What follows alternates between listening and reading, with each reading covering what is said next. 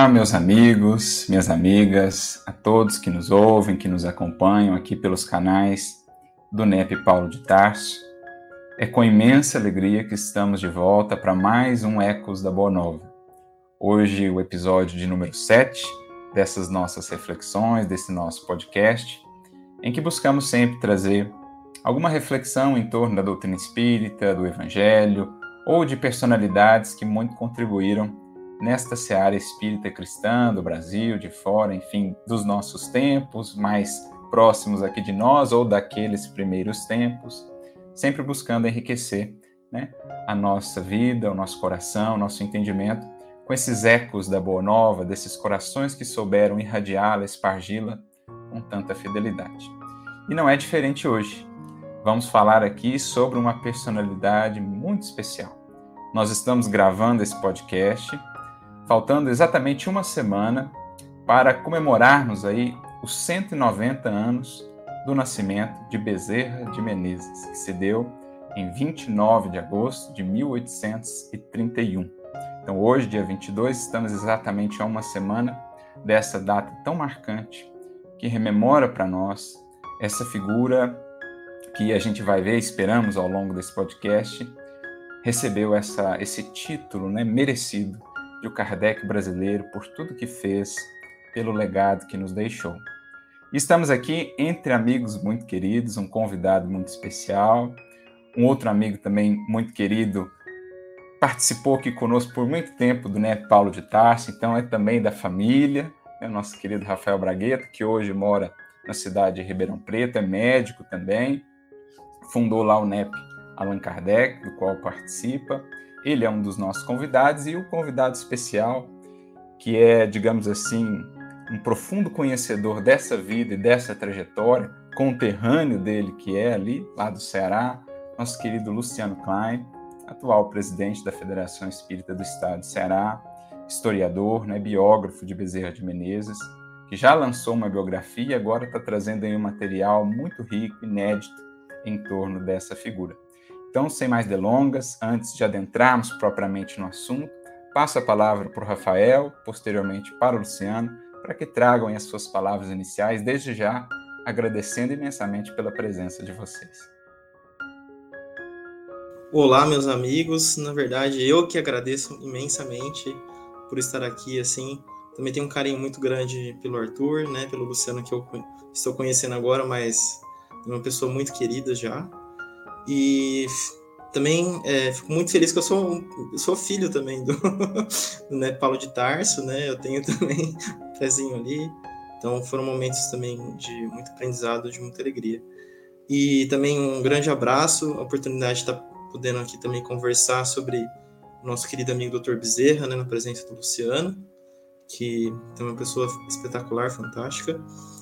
E eu me sinto assim até emocionado de certa forma poder falar, conversar, né, ouvir, lembrar da vida dele assim, a, do Dr. Bezerra, porque ele realmente foi um, um, espírito assim, enquanto encarnado e desencarnado depois, né, nos tempos atuais, muito importante para todos nós.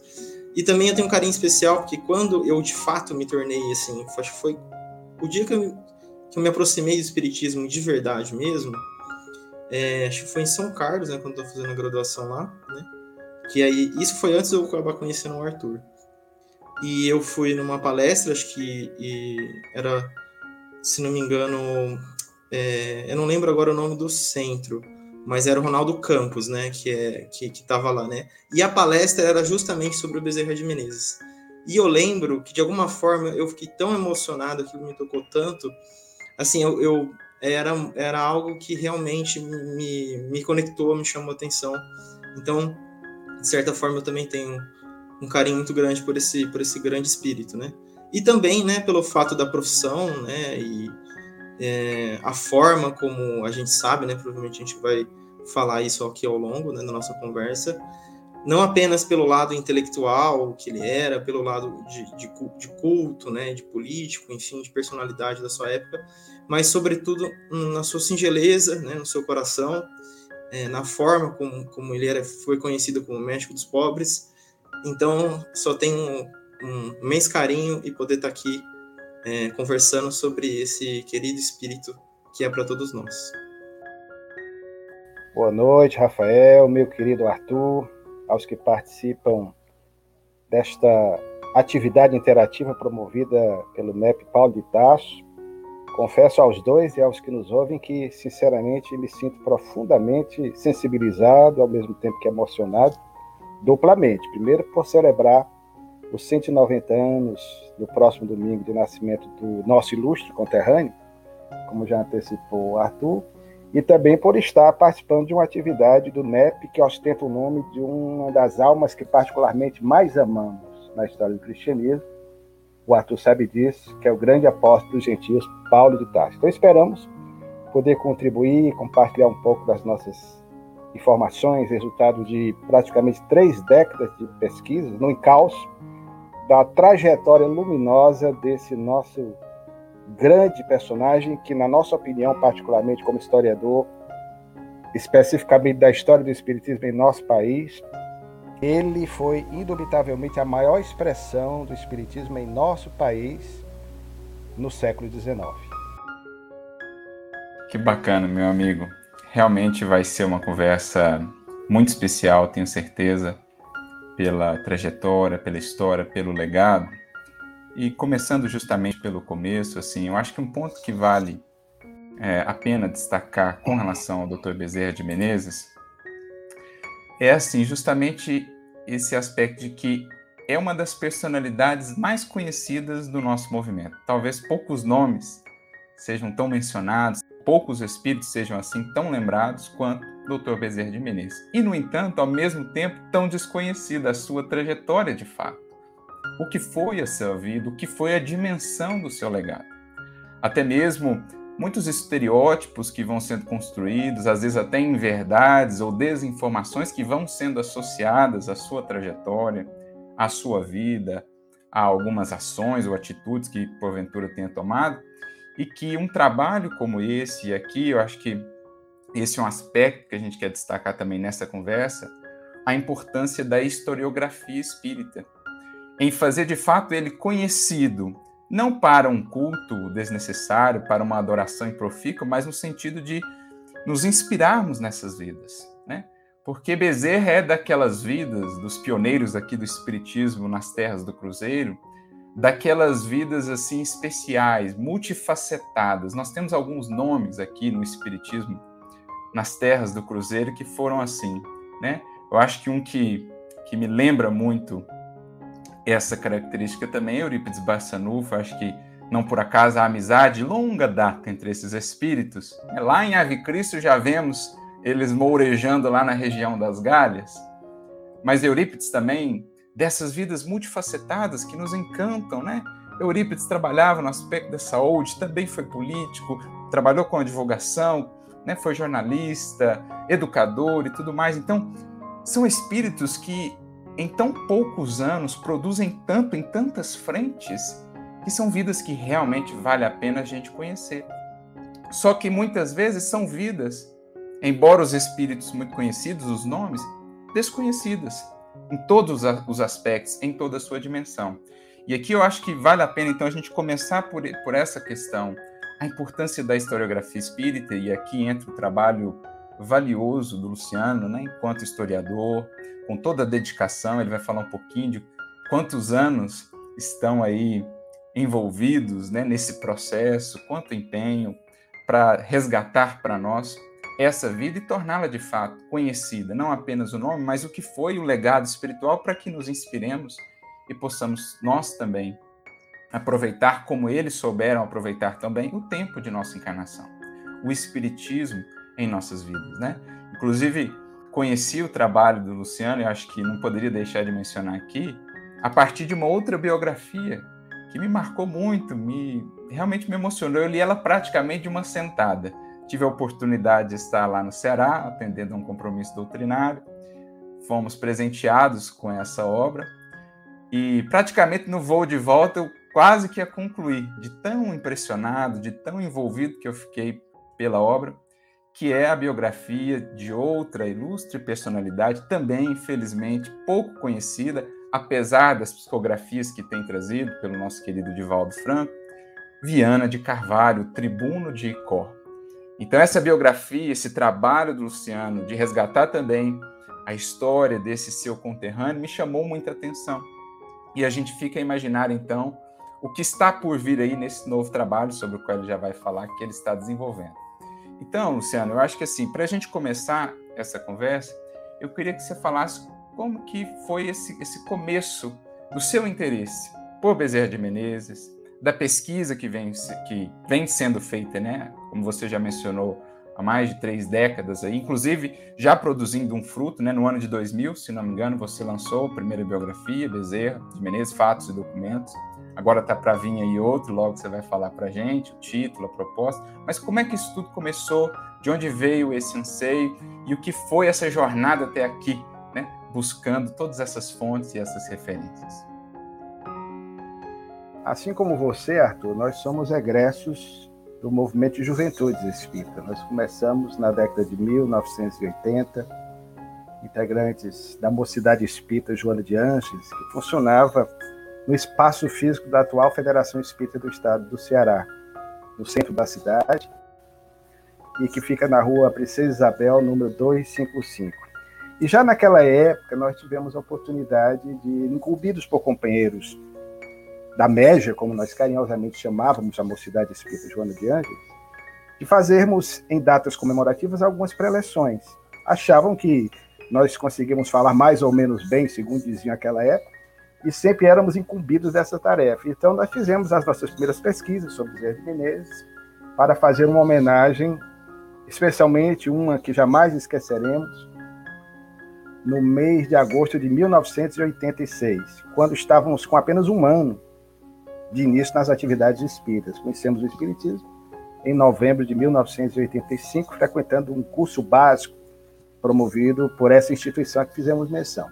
E aí foi quando nós resolvemos ler praticamente tudo quanto existia em termos de biografias para fundamentarmos a nossa exposição. E não eram, como ainda hoje nós não temos, muitas biografias, diferentemente de Chico Xavier, de Divaldo Franco, de outras personalidades do movimento espírita, se nós observarmos, os trabalhos referentes ao Dr. Bezerra de Menezes, que trazem quase sempre as mesmas informações, já bastante antigos, embora haja esforços de alguns companheiros presentemente, que também objetivam resgatar alguns aspectos, alguns fatos desconhecidos da vida do Kardec brasileiro, mas ainda não havia sido feito um trabalho de cunho historiográfico. Contribuindo para isso, nós tivemos também, em 1987, a oportunidade de ouvir uma preleção também no mês de agosto daquele ano, promovida pelo Divaldo Pereira Franco, que nos impactou profundamente quando ele discorreu a respeito da vida do Dr. Bezerra de Menezes. Para um jovem de 21 anos, à época, assim, impressionados, né, aumentou mais ainda o nosso interesse em pesquisar sobre a vida do ilustre conterrâneo.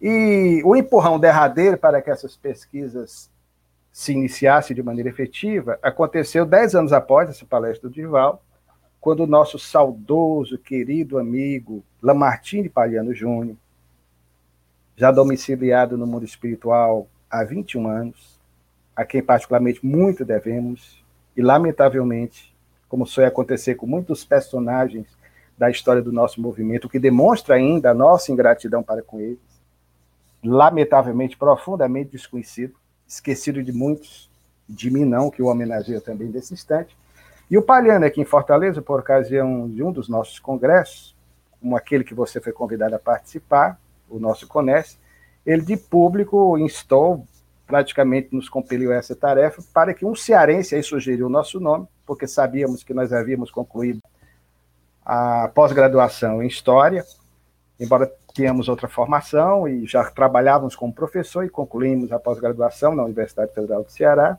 e ele sugeriu que um historiador devesse escrever uma vida, uma, uma biografia sobre a vida do Dr. Bezerra de Menezes, mostrando esse seu perfil, que talvez, visto pelo ângulo da historiografia, do historiador, poucos conheciam. Foi quando, então, nós não sabíamos, três anos depois, teríamos a celebração no ano 2000 do primeiro centenário de desencarnação do Dr. Bezerra de Menezes, 11 de abril de 1900, 11 de abril do ano 2000. Então, como nós pretendíamos fazer uma homenagem, especialmente através da Federação Espírita do Estado do Ceará, nós resolvemos, em tempo recorde, montar uma equipe sintonizada com esse propósito. Nós juntamos vários companheiros, eu entrei como organizador dessa obra e veio a lume pela editora La Chatre, à época sediada no Rio de Janeiro, depois em Ribeirão Preto, hoje ela se encontra ainda em São Paulo, mas conduzida pelo querido amigo Pedro Camilo, que reside em Portugal. E aí nós publicamos a obra Bezerra de Menezes, Fatos e Documentos, que hoje está na terceira edição. Claro que uma obra feita há 21 anos, com as condições de pesquisa, ela nem se compara ao que nós passamos a pesquisar nas décadas seguintes.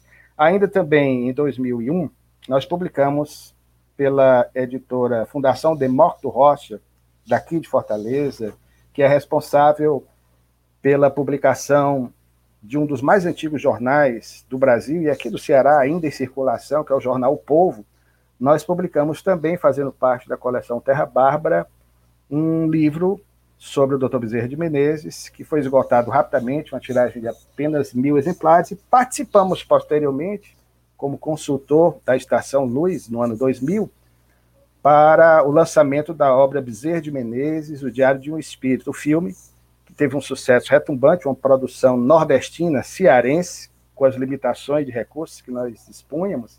E aí nós participamos e foi um filme que, de certa forma, é, inaugurou a série de outros tantos mais semelhantes que viriam a ser lançados na sequência, como Chico Xavier em 2010, depois Nosso Lar, e outros que ainda trabalham essa temática espírita ou espiritualista.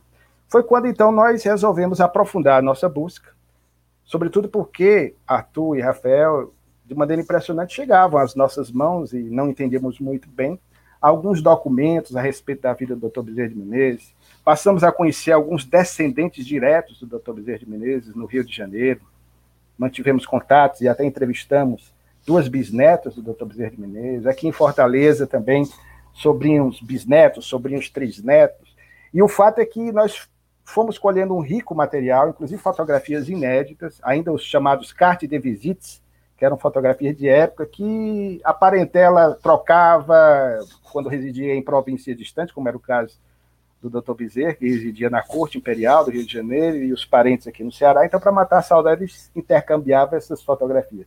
E outros documentos que nós passamos a obter, e depois fomos ao setor de obras raras da Federação Espírita Brasileira, e a partir de tudo isso, no decorrer desses anos, até este ano, nós conseguimos juntar um bom material, resultado aí do que nós vamos é, materializar através de um livro que será lançado no próximo mês, um livro de 1.300 páginas, não teve jeito, e que, de certa forma, é a demonstração de dois sentimentos, de amor e do sentimento de gratidão profundo pelo qual nós temos ao Dr. Bezerra de Menezes, porque, claro que é algo que guardamos no screen do coração, nós temos a comprovação tácita de que ele conseguiu salvar a vida de um de nossos filhos, à época ele tinha três anos, o meu Davi, que hoje está com 17 anos, graças a Deus, plenamente recuperado de um problema de saúde. Então, foram, foram esses caminhos, Arthur e Rafael, que me levaram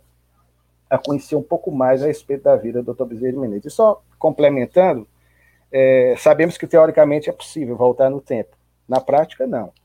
Mas o trabalho do historiador, quando nós temos o ensejo de irmos às bibliotecas, vasculharmos os escaninhos das mesmas atrás de livros do século XIX, ou nas páginas borolentas e amarelecidas pelo tempo dos velhos jornais nas hemerotecas, e acompanhamos as ações do Dr. Bezerra de Menezes, como se voltássemos no tempo com as notícias que eram veiculadas por esses periódicos, nós ficamos vivamente impressionados, queridos, posso lhes garantir, sempre emocionado mesmo, com a atuação do Dr. Bezerra de Menezes, porque nós vemos, através desses periódicos, que ele era profundamente coerente com aquilo que nós imaginamos dele. E o Dr. Bezerra de Menezes, fazendo uma alusão ao Jesus histórico, ou ao Paulo de Tarso histórico, o bezerro histórico, visto, portanto, pela lupa do historiador, ele é muito mais gigantesco, ele é muito mais extraordinário do que o Bezerro de Menezes, como lembrou o Arthur, que por vezes nós, por condicionamentos atávicos, inadvertidamente, idealizamos. Então, o Dr. Bezerro de Menezes, como um homem de seu tempo, ele encarna perfeitamente O que nos diz Allan Kardec no item 3 do capítulo 17 de O Evangelho segundo o Espiritismo, que tem por título Sede Perfeitos, no tópico Homem de Bem. Ele é um dos mais legítimos, pelo menos para mim, contemporâneos exemplos de um autêntico, de um genuíno homem de bem. Excelente, meu amigo. E apenas aproveitando, então, amigo, essa contextualização que você fez, né, do processo, de como foi, surgiu o interesse da pesquisa, todos esses anos, todo esse esforço e tudo mais, eu acho que vale a pena você comentar um pouco da proposta do título da obra que está para vir a lume, né, em que você justamente faz essa contextualização de Bezerra de Menezes, o homem, no seu tempo, na sua missão, o que ele fez, o que ele deixou de legado. Então, conte para nós mais ou menos o que, que é essa proposta dessa obra, o título, né, que está aí por vir, e o que, que você vai trazer aí para nós em termos, ou com esse olhar, digamos assim, historiográfico sobre Bezerra de Menezes. A ideia, Arthur, é exatamente essa, de vermos, de enxergarmos esse homem admirável que até hoje nos impacta pelo seu exemplo de um lídimo cristão, alguém que de fato consubstanciava na sua trajetória, na sua caminhada, ao longo de uma existência de 68 anos, a vivência cotidiana do amor, não só pregado, mas sobretudo vivido. Mas quando nós analisamos a vida de Adolfo Bezerra de Menezes Cavalcante, nós percebemos, portanto, a sua coerência, mesmo como dissemos, daí a importância do trabalho que fazemos como historiador.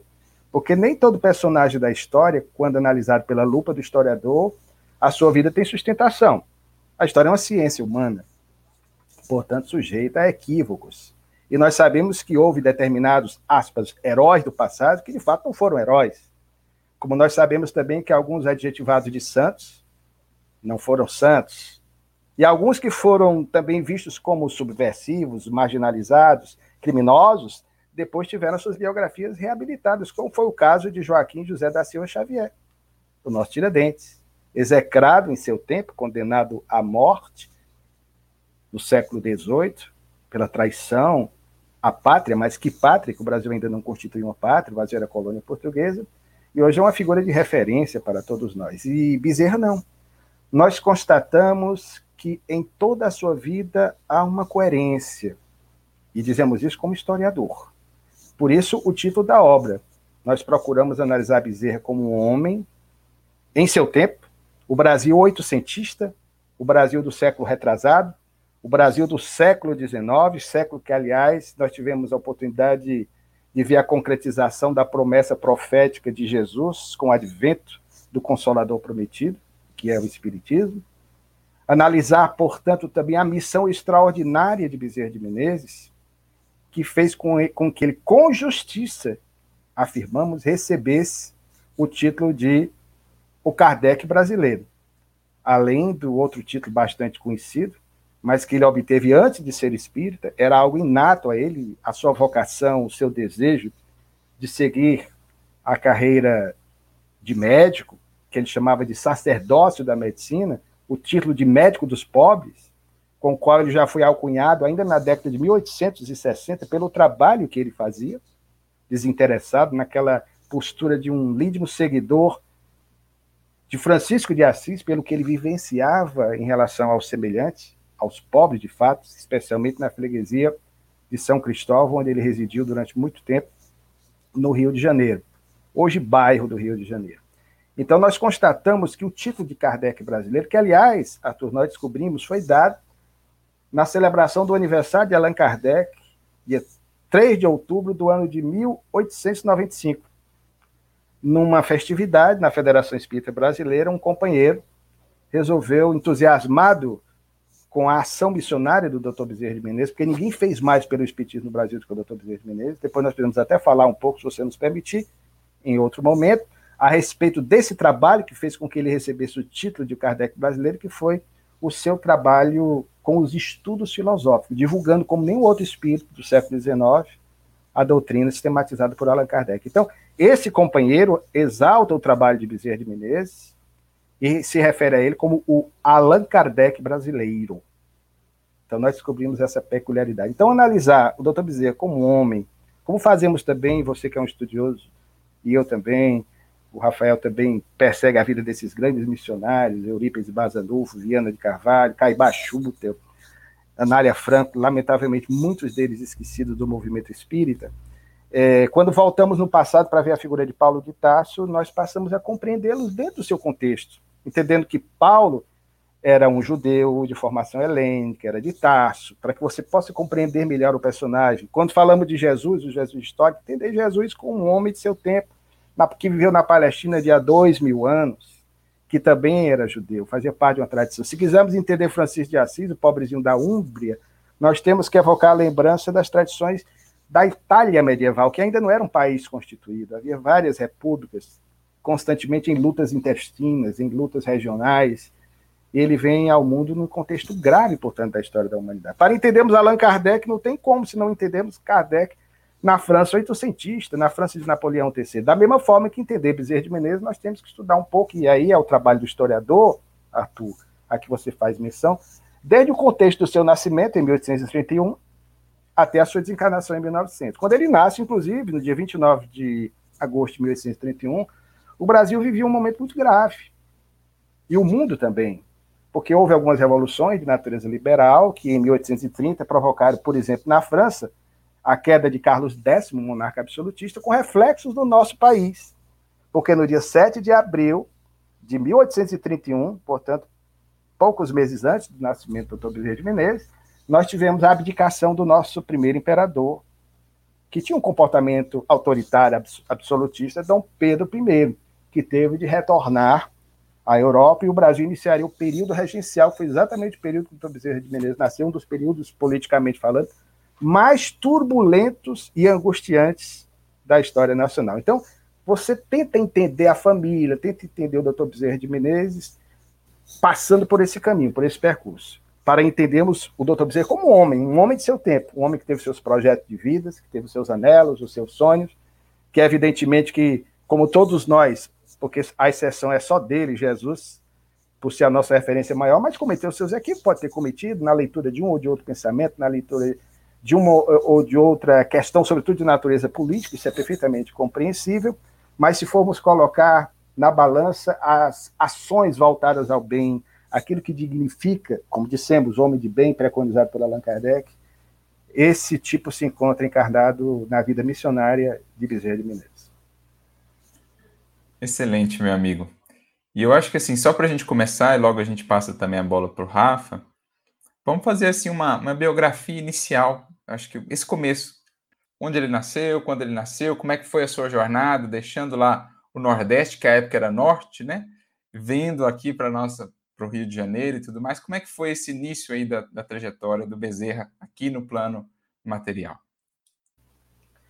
Em rápidas palavras, para quem nunca ouviu falar sobre Bezerra de Menezes, um perfil biográfico ligeiro que traçamos dele, ele nasceu no dia 29 de agosto de 1831, na então província do Ceará.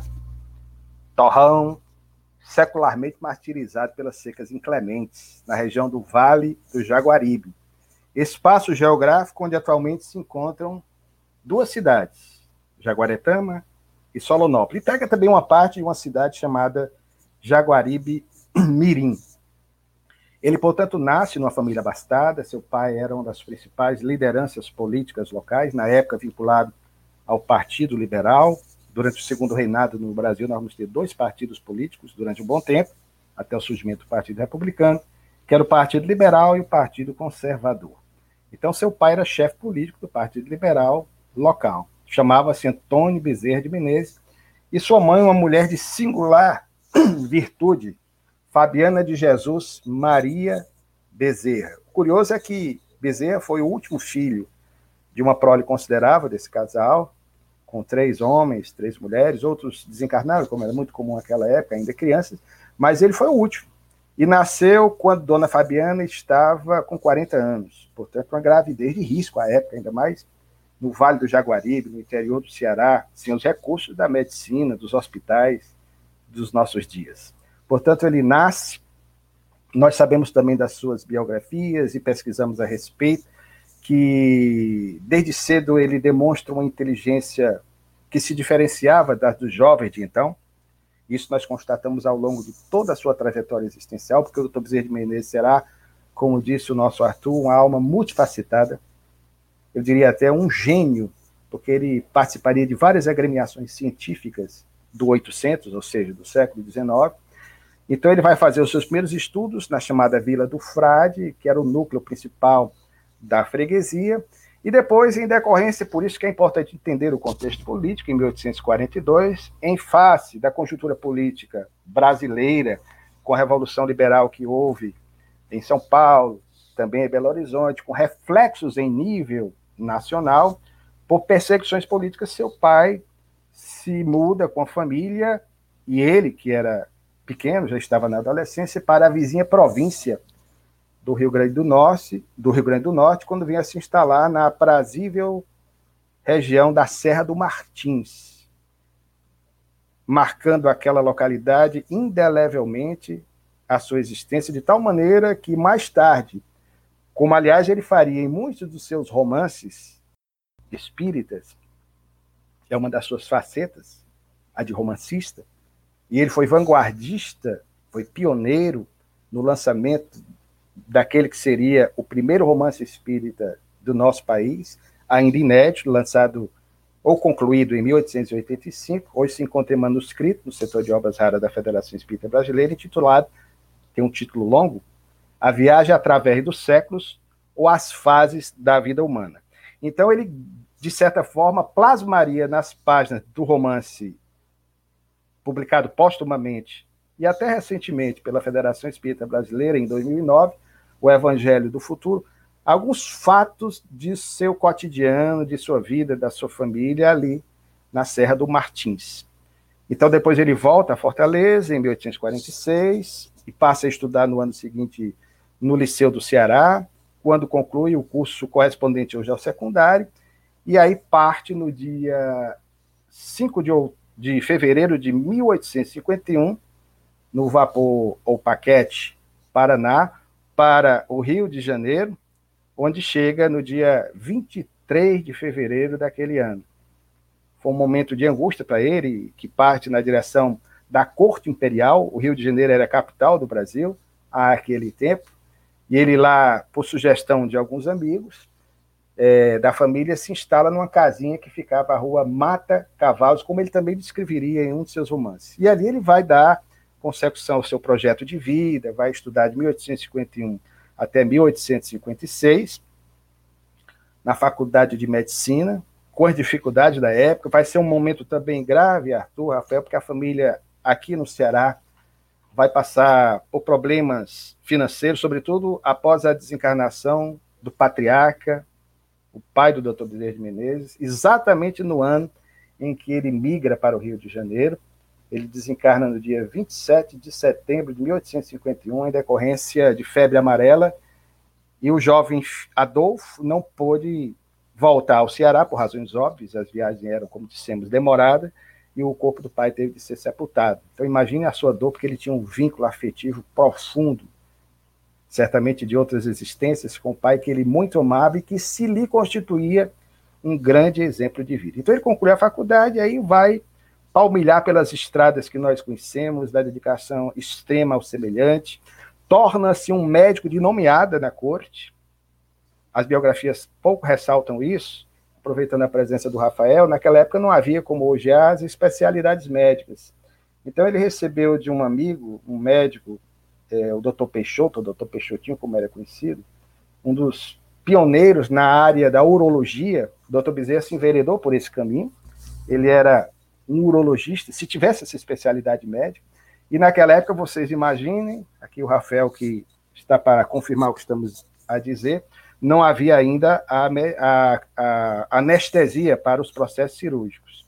E principalmente quem sofria ou quem sofre com cálculo renal sabe que é uma das piores dores que o ser humano pode experimentar. Aliás, Arthur conversava com o nosso querido Simão Pedro, a respeito do Dr. Bezerra de Menezes, eu falava desse fato e ele disse que passou por essa experiência de cálculo renal e sentiu como se o corpo espiritual dele, ou o perispírito, tivesse saído do corpo, tamanho foi a dor. Né? E realmente, naquela época, você tinha ainda a utilização do cloroforme, mas mesmo assim era um processo delicado. E ele herdou desse médico, o doutor Peixoto, uma aparelhagem sofisticada à época, né, metálica, com a qual ele extraía com habilidade incrível pedras pela uretra. Então, muitas pessoas do Rio e até de outras províncias, com notícias que eram veiculadas pelos jornais da corte, demandavam até o Rio de Janeiro a fim de buscar um tratamento com ele.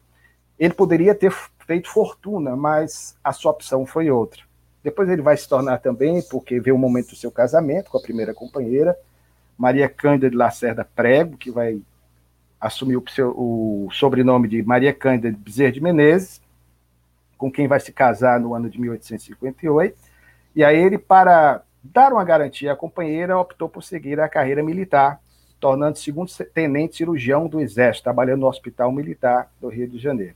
Com essa companheira, ele vai ter dois filhos, Adolfo, nascido em 1860, Adolfo Bezerra de Menezes Júnior, e o segundo nome dado em homenagem ao pai, Antônio Bezerra de Menezes, nascido o primeiro em 1860, o segundo em 1862. Mas em 1863 ele passa por uma prova acerba, com a desencarnação em 24 horas após contrair febre tifoide da sua primeira esposa, que contava 17 aninhos, 19 aninhos apenas. Ela desencarna, portanto, em decorrência disso, que foi para ele um dos momentos mais dolorosos de sua existência.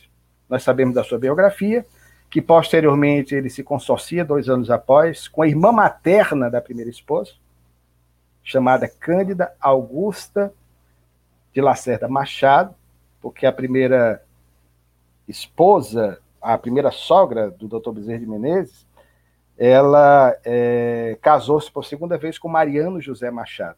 O pai da primeira esposa havia desencarnado em 1843, um grande médico, aliás, do Rio de Janeiro, Francisco Prego Matos de Lacerda.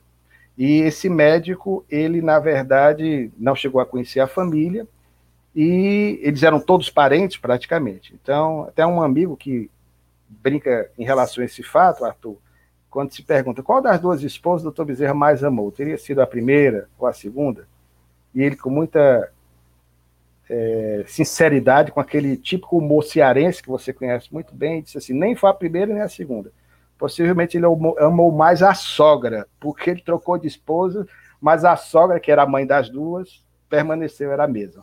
Mas, na verdade, ele era uma grande amiga dele, Dona Maria José Machado, que virá desencarnar em 1877. Com essa segunda esposa, ele vai deixar, pasmem vocês, 13 filhos uma prole considerável, honra a tradição do Nordeste de seu tempo, que na verdade não se chamava Nordeste, se chamava Norte, porque da Bahia para cima era Norte, da Bahia para baixo era Sul. Então ele vai ter mais 13 filhos, num total, portanto, de 15 filhos legítimos e mais uma filha chamada Antônia, que ele adotou, era filha de uma escrava, ele alforriou a criança, que era uma escrava, na verdade, do sogro dele, ele alforria a criança e passa a cuidar dela como filha, e deu-lhe o sobrenome, Antônia Bezerra de Menezes.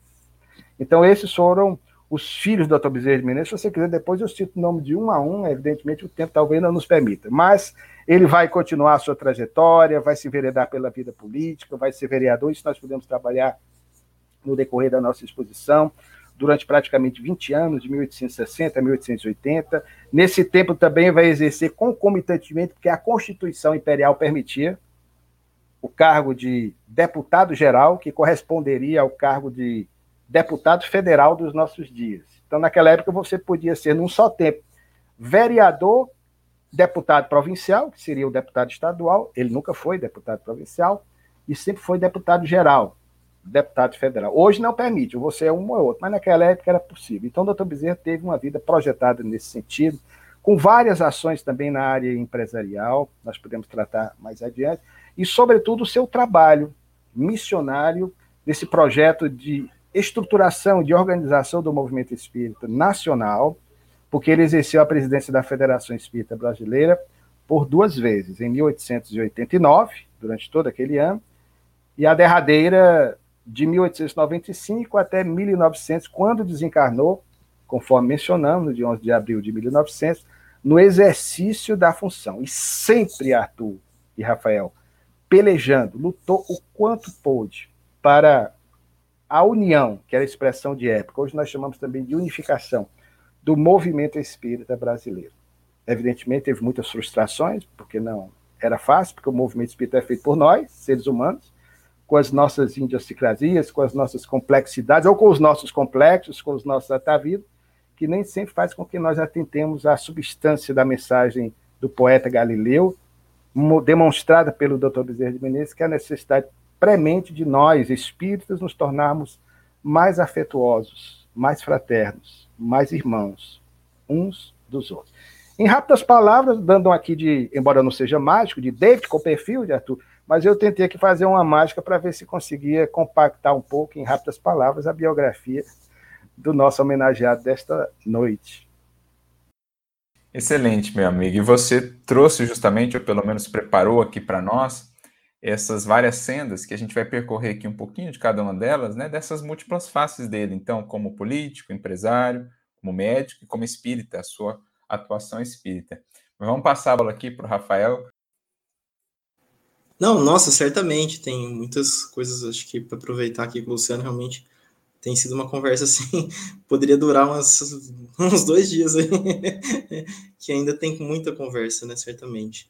É, Luciano, quando você falou, né, algumas vezes agora há pouco, das dores, né, que ele teve, da perda do pai com 19 anos, se não me engano, né, que ele estava saindo do contexto familiar, indo para a capital, que era o Rio de Janeiro, né, cursar medicina, teve a questão das encarnação da primeira esposa, é, fala para gente, assim, você que com tanta propriedade é, teve um contato mais íntimo, né, com a vida do nosso querido doutor Bezerra, né, é, das dificuldades que marcaram a vida dele e não só isso, né, mas a forma como ele superou elas, mesmo que ainda ele não tinha se tornado espírita, né, assim, principalmente no começo, né, é, porque às vezes, o que, que eu acho que muitas vezes muitas pessoas pensam, né, que a vida de um missionário, como a gente sabe, né, no Ismael, lá no livro é, Brasil, Coração do Mundo e Pátrio do Evangelho, lá acho que, se não me engano, no capítulo 22, né, que fala sobre o Dr. Bezerra e fala, enfim,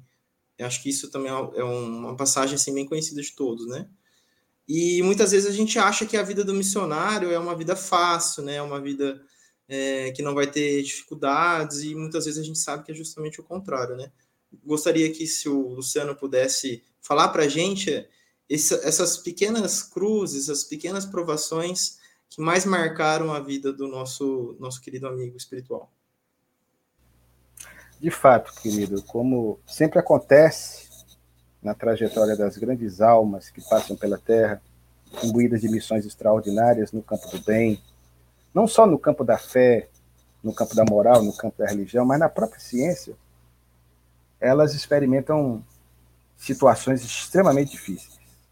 Basta observar a geografia, a vida dos santos da própria igreja, vamos constatar que todas essas almas peregrinas que vieram à Terra, mercê da misericórdia divina, para, através dos seus exemplos, nos ensinarem esse abecedário do amor, como o doutor Bezerra de Menezes, elas não vão encontrar uma vida fácil. É só voltar a dois mil anos, vamos ver o que aconteceu, por exemplo, com os seguidores de Jesus de princípio, quando a reação do Império Romano, a partir daquela terrível perseguição engendrada pelo imperador Domício Nero. Até que Constantino liberasse o culto aos cristãos no século IV, muitos padeceram, entre os quais, em existências transatas, o próprio Dr. Bezerra de Menezes fez parte daquele contexto de mudanças que aconteceram. Mas essas provas a que fizemos menção, a desencarnação do pai e da primeira esposa, não seriam as piores que ele iria experimentar.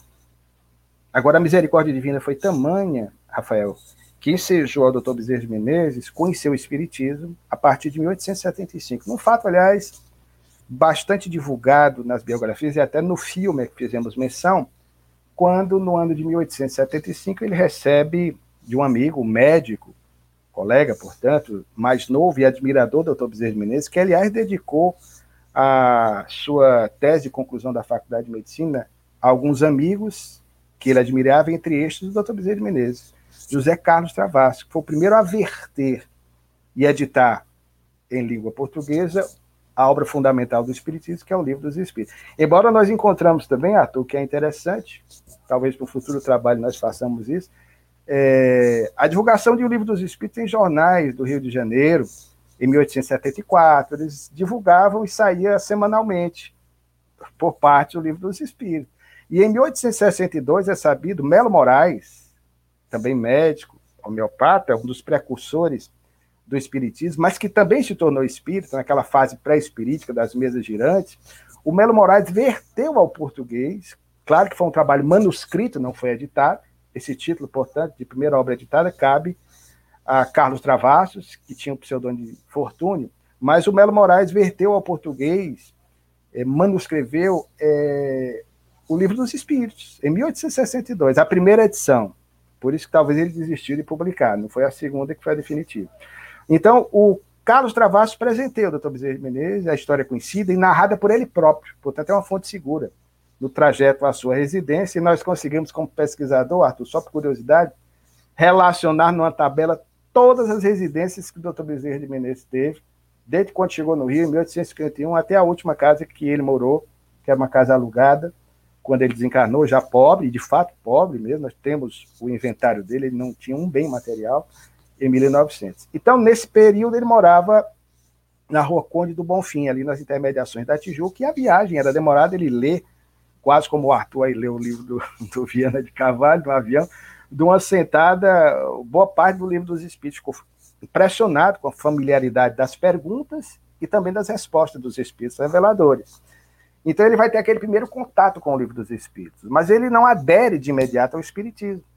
Somente ano, 11 anos após, depois de ter sedimentado as ideias espíritas, de ter estudado o espiritismo, já frequentando alguns grupos espíritas no início dos anos 1880, ele passa também por uma experiência sui generis, importantíssima, a que ele pudesse, de certa forma, fortalecer a sua fé, quando no início de 1882 ele tem uma experiência incrível com um dos mais notáveis médios, eu diria até da história mundial, João Gonçalves do Nascimento. Lamentavelmente esquecido do movimento espírita, um médio dos mais impressionantes. Nós conseguimos, inclusive, uma fotografia que vamos publicar no livro, Arthur, que é a única fotografia existente sobre ele. Vocês podem procurar, não existe. Impressionante como nós fazemos descaso à nossa memória como dizia Antístenes, né, discípulo dissidente de Sócrates, nós lembramos sempre mais de Aristóteles e de Platão, a gratidão é a memória do coração. Nós não podemos esquecer desses companheiros. Então, esse médium, ele conseguiu fazer com que o doutor Bezerra de Menezes se visse livre de uma enfermidade pertinaz que durante quatro anos o incomodou, que era uma dispepsia de natureza nervosa. E através desse médium manifestou-se o seu ex-professor, colega também na vereança, ou seja, na Câmara dos Vereadores, Francisco de Menezes Dias das Cruz, grande médico homeopata, pai do conhecido espírita homônimo, que seria presidente da Federação Espírita Brasileira na década de 1890, grande amigo do Dr. Bezerra de Menezes, e do qual também o Dr. Bezerra foi, em 1891 e 92, vice-presidente da FEB. Então, ele tem a oportunidade de alcançar essa cura que os seus colegas não haviam logrado êxito a partir de um receituário homeopático que esse espírito ministrou, via João Gonçalves do Nascimento. De igual maneira, a sua segunda esposa, Cândida Augusta, havia sido diagnosticada por alguns colegas seus como possuidora é, de uma tuberculose, em razão de um problema pelo qual ela passava, tuberculose pulmonar, e o mesmo espírito se manifestando pelo médio João Gonçalves do Nascimento disse que, na verdade, o problema não era uma tuberculose, mas um problema de natureza uterina. Ela foi curada também com medicamento homeopático. E o mais interessante é que nós obtivemos o atestado de óbito dela, porque Cândida Augusta, Dodoca, como ela era carinhosamente chamada, porque ela era baixinha. Aliás, nós descobrimos a altura do Dr. Bezerra, viu, Arthur? Depois eu lhe conto, se você quiser saber por curiosidade. Isso aqui fica como suspense para o final da nossa entrevista. Se alguém tiver curiosidade, a estatura dele mesmo. Até isso eu fui atrás a cor dos olhos dele. É curiosidade que o historiador tem. E a Dodoca desencarnou, nós obtivemos o, o, o, o, atestado de óbito dela, e ela desencarnou de outra enfermidade. Foi um problema relativo ao que chamava a época de arteriosclerose. Tudo era arteriosclerose, né, mas era um, é um, um, um problema de, de, de, natureza vascular. Ela veio a desencarnar pouco mais de 50 anos, né? mas não foi por tuberculose. Então o espírito acertou e promoveu a cura. Então, ele passa, de certa forma, por esse período. Aí começa a frequentar algumas reuniões mediúnicas. Já em 1883, quando foi inaugurado o Reformador, que depois tornaria órgão informativo da Federação Espírita Brasileira, fundada, aí é um detalhe, 27 de dezembro de 1883, conforme a ata original e os periódicos da época definem. Hoje a FEB comemora no dia 2 de janeiro de 1884, mas ela foi fundada 27 de, de, de dezembro de 1883. Então, o doutor Bezerra vai ter a oportunidade de escrever já em fevereiro, no segundo número do Reformador, um artigo intitulado As Mães, em face da desencarnação recente, no ano anterior, quatro meses antes desse artigo, da sua mãe, a mãezinha que ele tanto amava, que desencarnou aqui em Fortaleza, perto, aliás, da rua que eu moro. Eu moro na rua Tereza Cristina, a rua Senador Alencar, que cruza aqui essa rua. A mãezinha dele desencarnou aqui muito perto, foi enterrada aqui o seu corpo no cemitério de São João Batista. E lá no Rio sentiu muito a partida dessa criatura, que, como dissemos de início, tinha uma grandeza espiritual incomum. Mas o interessante, Rafael, respondendo aí sim a sua pergunta, por isso que fizemos esse preâmbulo, nós sabemos que o doutor Bezerra ele só vai aderir publicamente ao Espiritismo no dia 16 de agosto de 1886. Tem até uma explicação. Naquela época nós tínhamos uma Constituição, que foi a primeira Constituição Nacional, ainda de 1824, do Império, que dizia que para a pessoa se candidatar a qualquer cargo político, doutor Bezerra candidatou-se até além de 1889, depois da República, as biografias dizem que ele parou em 85, não é fácil. Ele continuou lutando pelos seus ideais, depois até se tornou republicano nos anos 90, mas a Constituição asseverava que só poderia se candidatar a qualquer cargo político se você fosse da religião oficial do Estado, porque o Brasil tinha, pela Constituição vigente, uma religião oficial que era o catolicismo. Então, o doutor Bezerra de Menezes, se dissesse que era espírita, meio que o espiritismo ainda não tivesse esse caráter com alguns entendidos de religião, ou que fosse protestante, ele não poderia se candidatar. Então ele vai no dia 16 de agosto de 1886, no Salão da Guarda Velha, no Rio de Janeiro, perante um auditório de aproximadamente, segundo estima os periódicos da época, de 1.500 a 2.000 pessoas. Eu fico imaginando, Arthur, nós que temos a oportunidade de fazer palestras públicas para para 500 pessoas, mil pessoas, duas mil pessoas com microfone hoje, mas naquela época não havia microfone. Então ele tinha realmente uma voz muito bem postada, era um orador extraordinário, um orador político, mas perante um auditório de duas mil pessoas, ele faz, para assombro da sociedade carioca e fluminense, porque ele exercera por duas vezes a função hoje correspondente à de prefeito do Rio de Janeiro, portanto, era um político de nomeada, ele se declara definitivamente espírita. Mas aí, Rafael, fazendo todo esse arrodeio para chegar à sua resposta, veja como a providência divina é incrível e os seres que o enviaram. Ele passou por essas provas anteriores, mas já na década de 80 foi o ano de grandes provações pelas, pelo qual ele passaria, porque além da mãe, desencarnou no Ceará o irmão que ele muito amava, o irmão mais velho, Manuel Soares da Silva Bezerra, em 1888. Desencarnou uma prima irmã dele, filha do mesmo Manuel Soares, em 1880, que tinha a mesma idade dele, tinha sido na infância criada com ele. Mas o mais doloroso estava por vir. Porque no ano de 1887, no dia 2 de abril, desencarnou o segundo filho do primeiro matrimônio, a quem fizemos menção, Antônio. Desencarnou com 25 anos, quando cursava a faculdade de medicina. E veja, Rafael, 2 de abril de 1887, no mesmo ano, diferença de poucos meses, quase três meses, 13 de agosto, desencarnaria a sua filha primogênita do segundo casamento, a quem ele deu o nome de Maria Cândida para homenagear a primeira esposa, desencarnava com 21 aninhos. O rapaz desencarnou em decorrência da mesma enfermidade que ceifou a vida física da sua mãe, febre tifoide, e ela de tuberculose. Mas o mais surpreendente, Rafael, é que na sequência vieram vários filhos desencarnando um atrás do outro. E não eram crianças. Alguns, tudo bem, como o caso de um garotinho chamado João, assim já nominado pelos pais, que em 1889 nasce e desencarna poucas horas após. Mas nesse mesmo ano de 1889, uma linda criança, cuja fotografia nós obtivemos, e sempre que olhamos para essa menina nos emocionamos, uma menina linda. Muitos deles, dos filhos, com os olhos da cor dos olhos do, do pai, que já antecipamos de fato, eram verdes, da cor dos, verdes mares bravios do seu Ceará, da sua terra natal. E essa linda criança desencarnou com nove aninhos e se chamava Cristiana.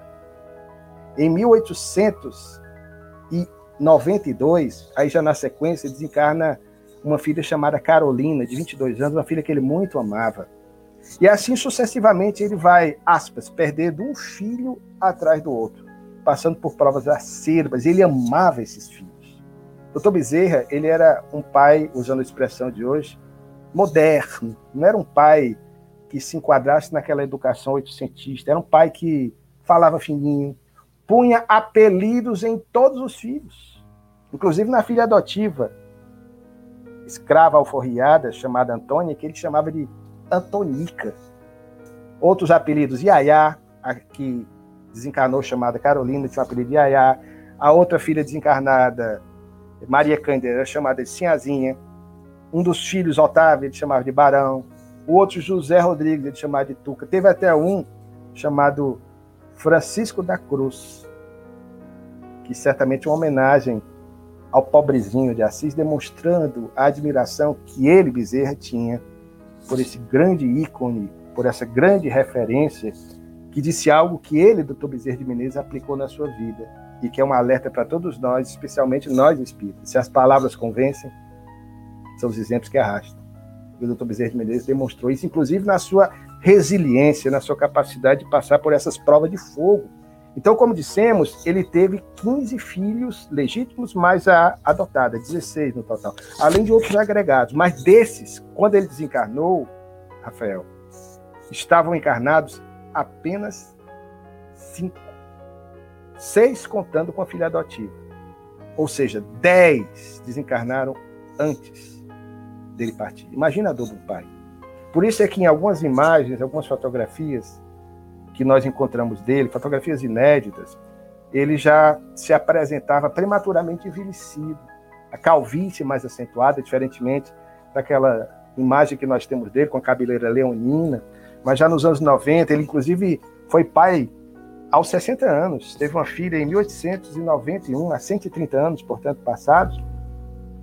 Ele teve uma filha a quem ele deu o nome de Maria da Conceição, e depois uma outra ainda, com mais de 60 anos, chamada Consuelo, que desencarnou prematuramente com três aninhos no ano de 1898 em decorrência de um problema coronariano. Então você veja, meu querido, as provas que esse espírito passou.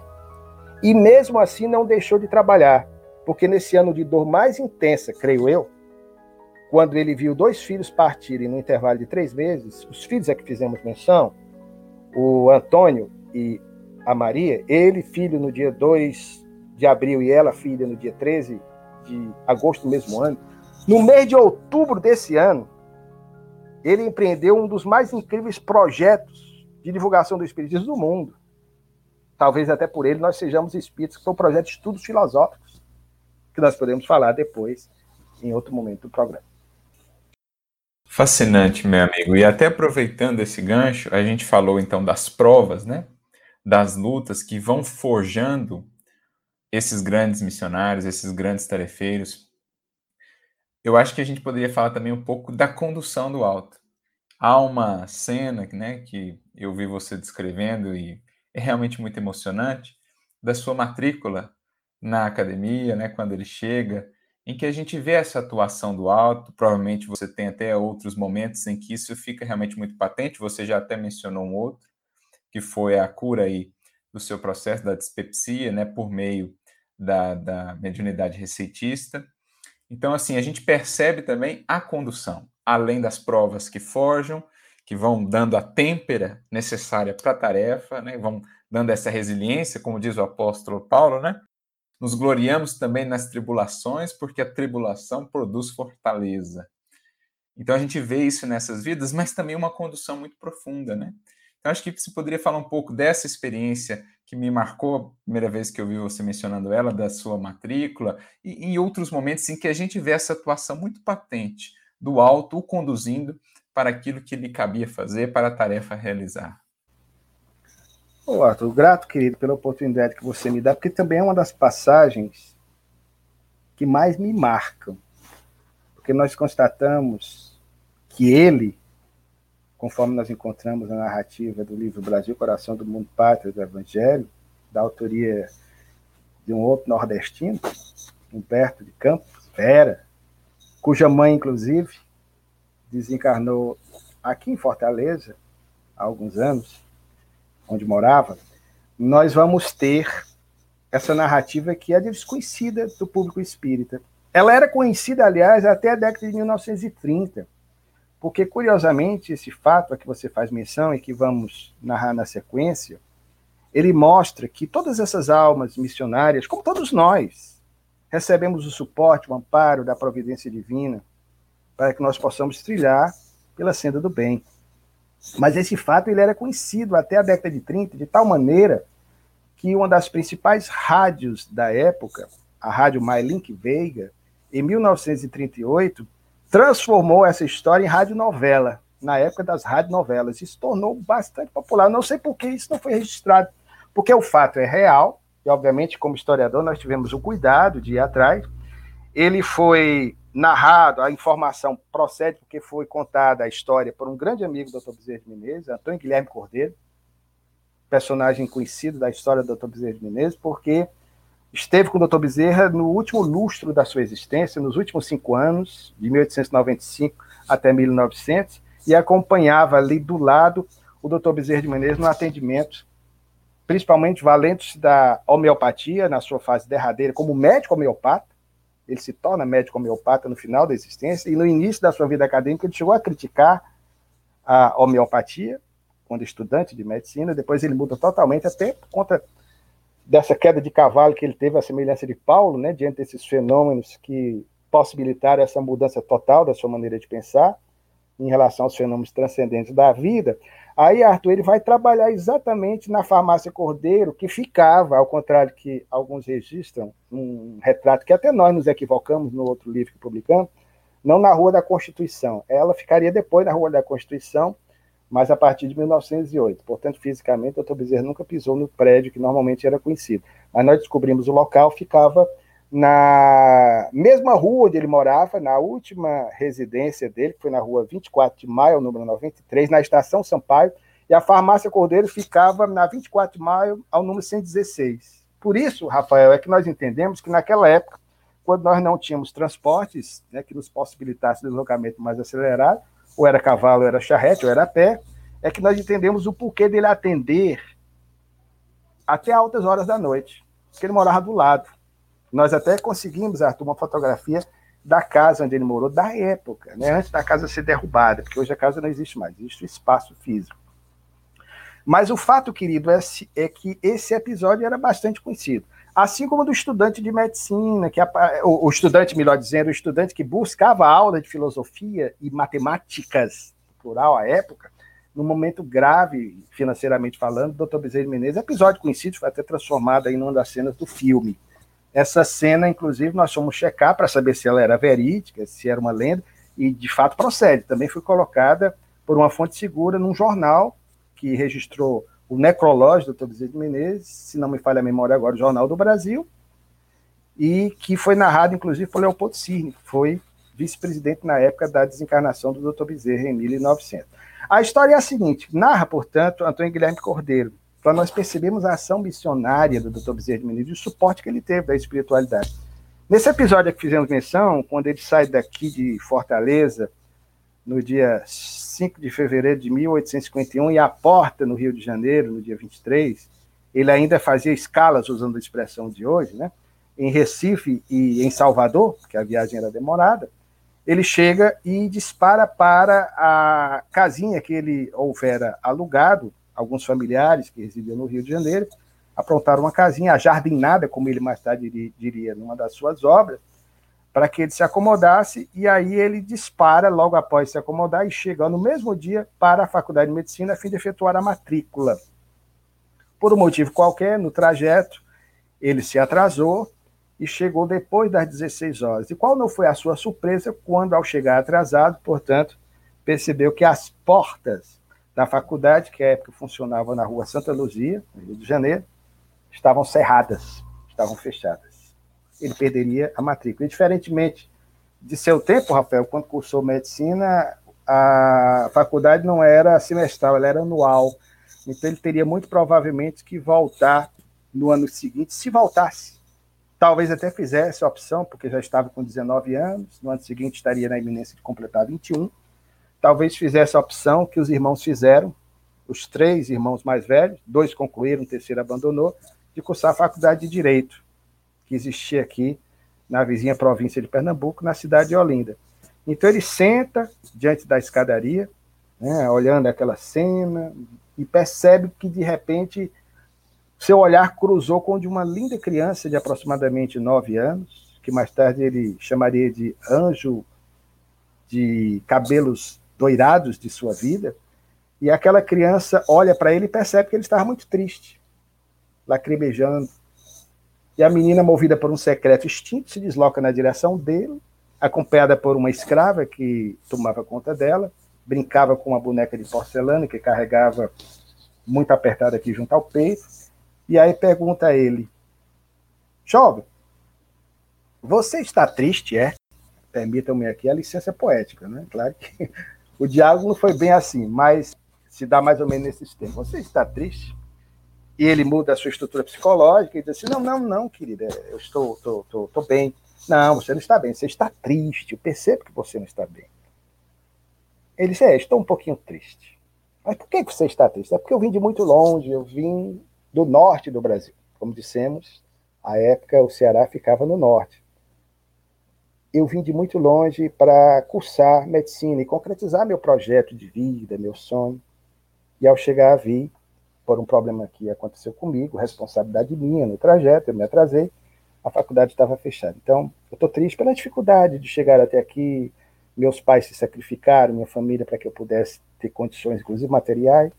Mas vou voltar. É por isso que eu estou triste e ela segura a mão dele e diz: Não, mas não vai ficar assim. Ele se surpreende, ela diz: Venha comigo. Puxa com muita força e ele não entende, acompanha a criança e ela o leva para uma porta contígua na lateral do prédio. Ele entra tanto assustado e diz: Não, mas eu não posso entrar. A faculdade já fechou. Diz: Venha comigo, venha comigo. Insiste a criança.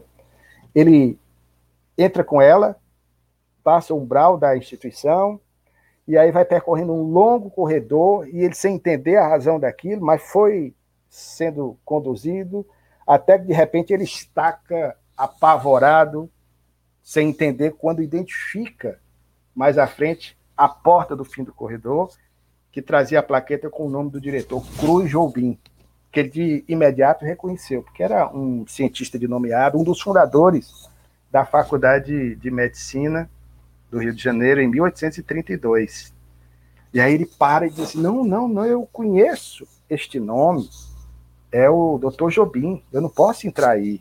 É o diretor da faculdade. Ela diz: venha comigo, venha comigo. Ele diz: não, não, não posso. Tenta puxar a mão da criança e a criança, com mais força do que ele, empurra a porta. Quando empurra a porta, vê aquele homem sisudo, um tanto antipático, ele era assim caracterizado, que baixa o seu piscinês, aqueles óculos de época, olha para ele, e para ela, sem entender, a escrava assustada, né, sem conseguir controlar a impulsividade daquela criança. E ela grita, então, para surpresa do jovem Adolfo: Papai, papai, estou trazendo aqui para que o senhor veja a situação deste meu amigo que eu conheci há pouco. Ele veio de muito longe, do Ceará. O senhor sabe onde fica, papai? pai assustado, sem entender aquela cena, mas pai que é pai, vendo o jeitinho da criança, que parecia até cearense, cearense arretada, como nós dizemos, né? Falava assim com muita imperatividade, e aí ele chega e diz: Estou vendo, querida, mas o que, é que você quer que eu faça? O senhor vai fazer a matrícula dele, não vai? Eu disse, mas já terminou o horário, aqui era até às 16 horas. Mas ele se atrasou por um motivo que não foi de sua intenção. Então o senhor vai aceitar, não vai, papai? E pai que é pai diz: tudo bem, vou abrir uma sessão jovem por causa dela. Dê-me cá a documentação, amanhã volte, apresente-se e frequente a faculdade e siga no seu curso. Curiosamente, Arthur e Rafael, para identificar os personagens envolvidos, eu fui atrás da biografia do Cruz Jobim ver as filhas, e entre as filhas, aquela que talvez tivesse a idade compatível. E eu descobri uma que suspeito seja a criança, e que se chamava Francisca.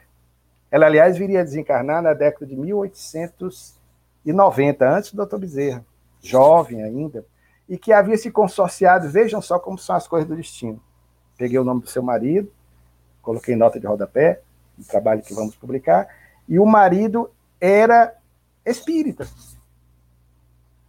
A jovem desencarna, mas fica esse registro aí para mostrar a ação da espiritualidade. Há outros tantos casos que nós identificamos é, da ação da espiritualidade. Doutor Bezerra, certa feita, já que falamos do médium João Gonçalves do Nascimento, esse fato nós estamos narrando pela primeira vez, Arthur. Nunca dissemos em nenhuma outra live que fizemos, em nenhum outro programa do qual participamos. Aconteceu com o médium João Gonçalves do Nascimento. O doutor Bezerra de Menezes sempre cultivou aquela barba espessa que nós conhecemos.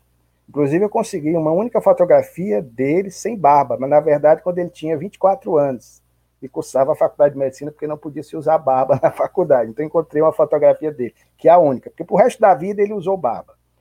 E aquela barba espessa, bastante conhecida, já nos anos 1890, o próprio Dr. Bezerra narraria posteriormente, isso seria anotado e divulgado mais tarde por Manuel Quintão, que foi presidente da Federação Espírita Brasileira, também grande amigo de Chico Xavier e responsável pela divulgação em nível nacional da primeira obra psicografada por Chico, Parnaso de Aleitume, no início da década de 30 do século passado.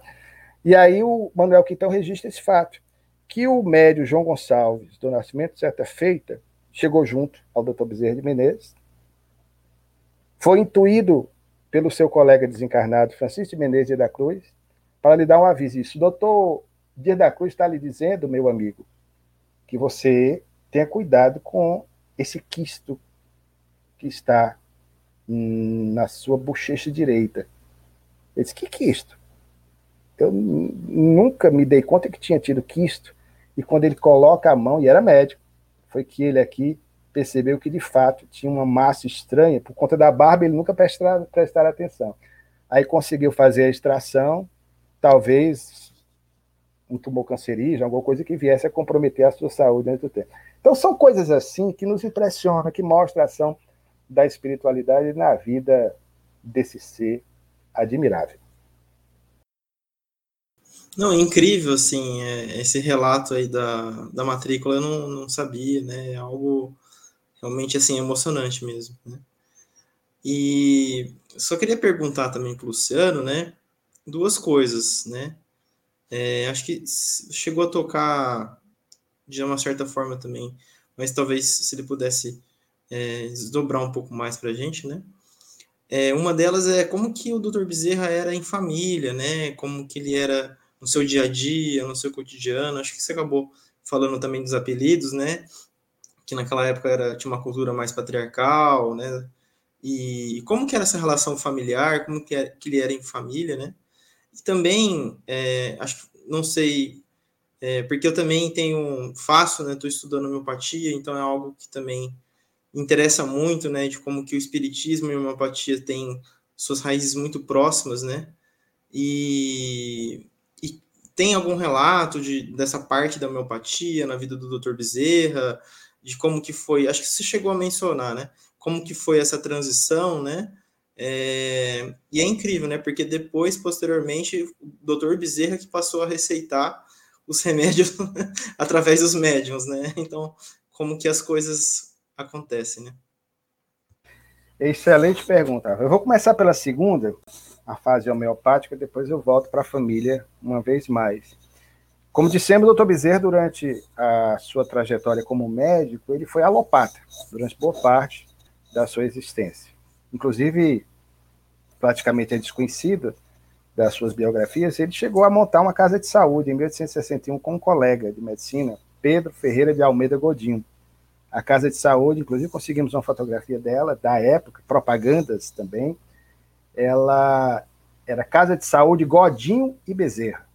Então ali você tinha todo um trabalho, vamos dizer, voltado à alopatia, mas havia médicos homeopatas. O doutor Bezerra tinha grandes amigos médicos homeopatas, que ele respeitava profundamente. Então o contato dele com a homeopatia, de fato, se vai dar por causa do espiritismo. E aí ele vai aos poucos estudando a homeopatia, era muito responsável, porque naquela época, como dissemos, não havia as especialidades, mas eu encontrei ações do Dr. Bezerra, inclusive como parteiro.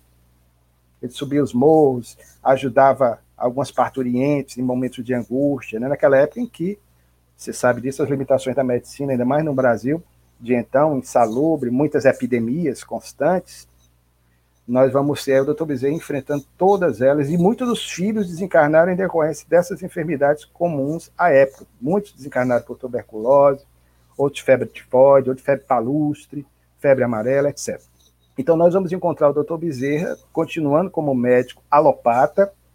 Ele era inclusive membro da Academia Imperial de Medicina, uma das instituições mais difíceis de conseguir uma vaga, além de outras agremiações científicas. Mas depois dessas experiências com João Gonçalves do Nascimento, com seu colega desencarnado, Dias da Cruz, e com o colega encarnado também homônimo do pai, Dias da Cruz, que era sim médico homeopata, desde a juventude, por influência paterna, ele aos poucos se rende à doutrina de Samuel Hahnemann.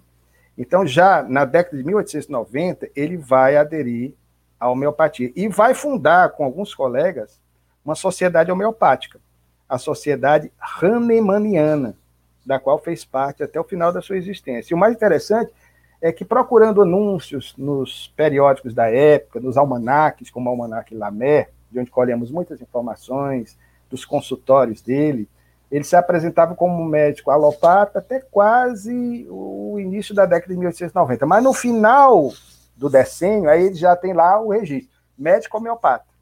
Doutor Adolfo Bezerra de Menezes, médico homeopata. Então ele terminou os dias aí trabalhando com a homeopatia e se valeu da homeopatia também no seu tratamento, inclusive com a ajuda de dois grandes amigos, médicos espíritas e homeopatas, o doutor Dias de Menezes, o Dias da Cruz, Francisco de Menezes Dias da Cruz, que era seu amigo, inclusive, na gestão da Federação Espírita Brasileira, e o doutor Figueiras Lima, um médico lamentavelmente também bastante esquecido do movimento espírita, desencarnado na década de 1920, que foi, aliás, o médico também fez, que fez o atestado de óbito do Dr. Bezerra quando ele desencarnou.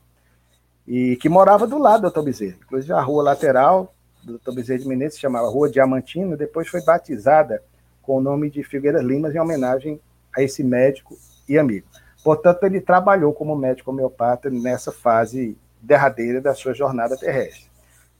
Quanto à questão é, familiar, além das informações que passamos, o doutor Bezerra teve outros filhos adotados, filhos do coração. Um deles foi um dos maiores nomes, também esquecido do movimento espírita, da história do espiritismo em nosso país. Não sei se você já ouviu falar em João Batista Maia de Lacerda. João Batista Maia de Lacerda foi um espírita atuante. Quando o doutor Bezerra desencarnou, ele era diretor da Federação Espírita Brasileira. Desencarnou prematuramente em 1900 2002, quando era diretor da Federação Espírita Brasileira. O interessante é que o Maio Lacerda ele foi adotado também pelo Dr. Bezerra, embora tivesse o nome de família, não mudou, porque o pai de Maia de Lacerda desencarnou no início dos anos 1860, ele era natural de São João del Rei, em Minas Gerais. Dr. Bezerra tinha um trânsito constante com Minas Gerais, é interessante, viu, Arthur? Porque o Dr. Bezerra é, ia muito a Juiz de Fora. E ele chegou, inclusive, a publicar um de seus romances inéditos, até hoje desconhecido, titulado Os Mortos que Vivem. Ele publicou em folhetim, no Jornal Diário de Minas, de Juiz de Fora. Interessante isso. Então ele ia muito a Minas. A família da segunda esposa era de Minas Gerais. E, e tinha também alguns empreendimentos em Minas Gerais. Então, e repetindo, teve um filho que desencarnou em Minas Gerais chamado Emanuel coincidentemente o nome, né? Manuel Bezerra de Menezes desencarnou em 1894 é, em São João del Rei, quando estava se curando de uma tuberculose, evidentemente não logrou isso, e veio a desencarnar aos 18 aninhos. E, é, portanto, ele tinha um cuidado com muitos agregados aí que ele tratava como filhos. Então, ele acolheu, por, por recomendação da própria mãe, o João Batista Maia Lacerda como filho. Passou a morar com ele com cinco anos de idade. Foi ele que, de certa forma, curtiu os estudos do Maia de Lacerda, que chegou a ser engenheiro, fez a escola, a, a antiga escola central, depois a escola politécnica, nos anos 1870. Cuidou também de um outro sobrinho que se tornou seu braço direito, que veio é, do, do Ceará para o Rio de Janeiro, que se chamava Teófilo Rufino Bezerra de Menezes. Nós mantivemos até contato com uma neta do Teófilo Rufino, que nos passou uma farta documentação do Dr. Bezerra de Menezes, fotografias também incríveis da família. Então ele tinha esse cuidado. Nas residências que ele teve, principalmente, ele teve um momento da vida dele que ele prosperou, que ele conseguiu adquirir um, um patrimônio considerável, sobretudo nos anos 1870, quando esteve à frente de empresas ferroviárias e depois da Companhia de São Cristóvão no Rio de Janeiro. Então ele prosperou. Foi alguém que realmente conseguiu ter várias casas, mas perderia de fato tudo isso tanto por conta da política, porque naquela época os políticos não tinham as vantagens financeiras dos políticos de hoje. Na vereança, ele recebia apenas uma parca ajuda de custo, porque inclusive ele tinha que continuar trabalhando. Ele não deixou de trabalhar quando exerceu a política. Tanto que nós obtivemos todos os endereços seu consultório, os horários que ele atendia e os horários que ele trabalhava na Câmara dos Vereadores. Senão, teria morrido de fome. Então, a política não era vantagem para ninguém naquela época. Era uma vocação inata que ele tinha, a boa política, porque o homem é, por natureza, como dizia Aristóteles, é um animal político. Né? Então, a boa política, que, aliás, ele é para nós uma referência, um paradigma, um modelo a ser seguido. Sobretudo porque desencarnou na mais extrema pobreza. E isso aí nós temos uma atestado de idoneidade, de probidade de alguém na vida. Ele não tinha um bem material. Então, nós vamos ter o doutor Bezerra acolhendo esses filhos todos, tratando com maior carinho. As filhas ele investia numa educação primorosa.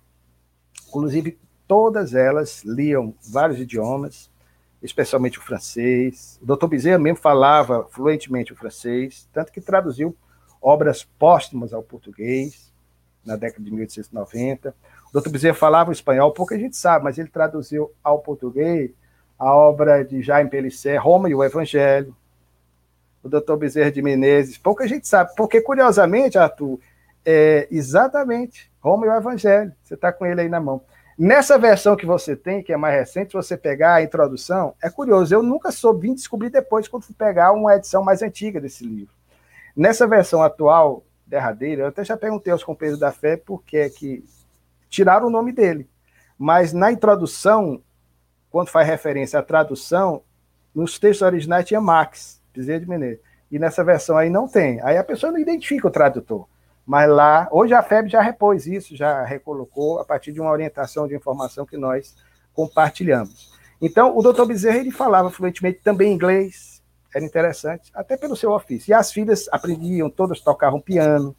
Nós entrevistamos uma bisneta do doutor Bezerra que morou até a desencarnação em 1950 com uma das filhas do doutor Bezerra de Menezes, chamada Ernestina apelidada carinhosamente de Zizinha. E a Ernestina, portanto, tocava de maneira impressionante, até se apresentava em alguns teatros piano. Então, o doutor Bezerra se preocupava com os filhos. Outro detalhe importante, Rafael, a sua pergunta é oportuna também nesse sentido, porque já tivemos a oportunidade de ouvir alguns companheiros dizendo ah, mas o doutor Bezerra de Menezes fez tanto pelo Espiritismo, nenhum dos filhos chega ao Espiritismo. Não é verdade para a tristeza dos críticos, porque eu já ouvi, com todo respeito, da boca de um, não vou dizer o nome por uma questão ética, de um suposto pastor né, de uma igreja protestante, por um pastor de uma igreja protestante, melhor dizendo, suposto, e eu vou dizer por quê, aí sim, fazendo a correção à nossa afirmativa, suposto descendente da Bezerra de Menezes, a quem ele chama de trisavô, e ele chega a afirmar que o doutor Bezerra deixou a família numa situação difícil, que a família o rejeitava pelo fato dele ter aderido ao Espiritismo. E eu já escrevi várias vezes para esse pastor, que tem Bezerra de Menezes no sobrenome, mas só lembrei a ele que no Rio de Janeiro há outros Bezerra de Menezes, provenientes até do Ceará, mas não do Riacho do Sem, da região do Cariri, que se instalaram por exemplo, na Paraíba do Sul, no Rio de Janeiro. Então, há muitos Bezerra de Menezes que não são descendentes do nosso, eu vou usar o pronome possessivo aqui respeitosamente, do nosso Bezerra de Menezes. Então, eu perguntei várias vezes, simplesmente pedi a ele, me diga o seguinte, de qual filho do doutor Bezerra de Menezes, de qual filho do doutor Bezerra de Menezes você descende? Até hoje, já lá se vão quatro, cinco anos, eu aguardo a resposta. Ele nunca disse. Porque não é. E aí nós comprovamos quase todos os filhos do Dr. Bezerra de Menezes frequentavam reuniões espíritas. Eram espíritas. Na relação que nós pegamos, o Emanuel, a que fizemos menção, nascido no dia 25 de dezembro, daí o nome, de 1876. O Emanuel, eu até pensei que podia ter alguma coisa com o Evangelho segundo o Espiritismo, já estava sendo lançado, mas provavelmente por conta da data, né? Certamente por conta da data. Emanuel, Deus conosco. E o fato é que é, ele frequentava reuniões espíritas, o garoto, que desencarnou em Minas Gerais. Nós vamos encontrar Carolina. Carolina é uma alma de uma grandeza espiritual extraordinária. Eu estou dizendo tinha uma identidade tremenda com ela, que só a reencarnação explica. Também era espírita. Otávio Barão frequentava reuniões espíritas. Nós tivemos o caso de José Rodrigues, que frequentava inclusive grupos espíritas no Rio de Janeiro, e foi o filho de José Rodrigues, que se chamava Adolfo Bezerra de Menezes Neto, que fez a reforma no túmulo do Dr. Bezerra de Menezes, que nós encontramos no cemitério do Caju. Foi ele o responsável por colocar na lápide, na campa do Dr. Bezerra de Menezes, a relação de todas as obras que o Dr. Bezerra publicou, obras espíritas. A reforma foi dele. Até o neto era espírita. A nora era espírita. Ele tinha um genro que participava com ele de reuniões espíritas na sua própria residência, onde ele constituiu um laboratório experimental da fenomenologia mediúnica, até para analisar a problemática de um dos seus filhos, que passou por um grave processo obsessivo, do qual surgiria uma obra póstuma, que foi a obra da vida do Dr. Bezerra de Menezes, eminentemente científica, sob o título de A Loucura sob o Novo Prisma. Essa obra veio, veio a ser lançada em 1920, às expensas, às custas dos filhos do Dr. Bezerra encarnados. Então, os próprios filhos do Dr. Bezerra de Menezes, 20 anos após a sua desencarnação, conseguiram ganhar recursos, recursos próprios, para, através da editora Boêmia, do Rio de Janeiro, lançar a obra A Loucura sob o Novo Prisma. Somente 26 anos após, em 1946, foi que a Federação Espírita Brasileira lançaria a obra, aí sim, até os nossos dias, definitivamente, com seu selo, mas foram os filhos do Dr. Bezerra de. A esposa dele, a segunda Dodoca, inclusive era médium. Presta a desencarnar, já enferma, o próprio reformador registra, ela identifica o marido em torno dela. Ela desencarnou em 1909, numa rua próxima à rua onde o Dr. Bezerra desencarnou, ali na região do hoje Riachuelo, no Rio de Janeiro. Então, Dodoca, como era carinhosamente conhecida, apelido também que o Dr. Bezerra pôs nela, Dodoca, olha, doutor Bezerra, imagina que ele não ia pôr apelido em nós, né, Arthur? Então, ele carinhosamente, ele chamava aqueles com os quais ele convivia de maneira afetuosa. Então, eu diria até, fechando a resposta, demorada, mas através da qual nós o homenageamos, o doutor Bezerra de Menezes, ele era muito mais mãe do que pai, na sua forma de lidar com os filhos, quebrando alguns paradigmas da educação em família do século XIX. Realmente é, é muita informação, né? São muitas faces de uma alma dessa grandeza. Você já trabalhou aí conosco, já trouxe informações sobre o médico, sobre o político, até nesse campo das finanças também, né, como empresário. Enfim, eu gostaria que você traçasse em breves palavras um pouco mais dessas outras faces, por exemplo, nas finanças, como empresário, como político, até na ecologia, né? Parece que ele trouxe algumas, alguns contributos e já trazendo um gancho também do que você falou, mais aí no contexto espírita propriamente, Dr. Bezerra muitas vezes é acusado de, digamos assim, ter dado um caráter muito místico à doutrina em oposição a um aspecto mais científico.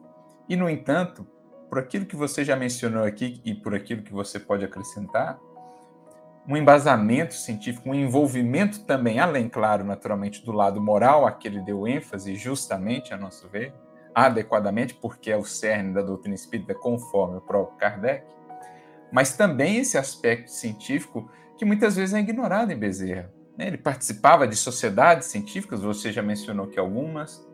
Essa obra que ele compõe, que tem esse caráter científico, até você poderia falar disso também, ele planejava apresentá-la né, no Congresso, lá na Europa, lá em Paris. Enfim, esse aspecto dele que muitas vezes é negligenciado. Então, assim, acho que a gente poderia falar um pouco disso, até um laboratório de estudos mediúnicos, né, que ele teve ali. Traga-nos um pouco mais dessa faceta aí de Dr. Bezerra, ou dessas outras facetas, e especialmente esse aspecto mais científico também, que muitas vezes é ignorado. De fato, Arthur, como você disse, Dr. Bezerra de Menezes, palavras suas, era uma alma multifacetada, é incrível, um verdadeiro gênio, como dissemos no início um homem de largos conhecimentos. É interessante, guardadas, evidentemente, as devidas proporções, a semelhança do seu trabalho com o trabalho de Kardec. Guardadas as devidas semelhanças. Até o período de atuação, mais ou menos de 15, 14 anos, de um e de outro, porque o doutor Bezerra começa a trabalhar pelo Espiritismo efetivamente a partir de 1886 e desencarna em 1900. Portanto, teve pouco tempo, pouco mais de uma década, como Kardec também.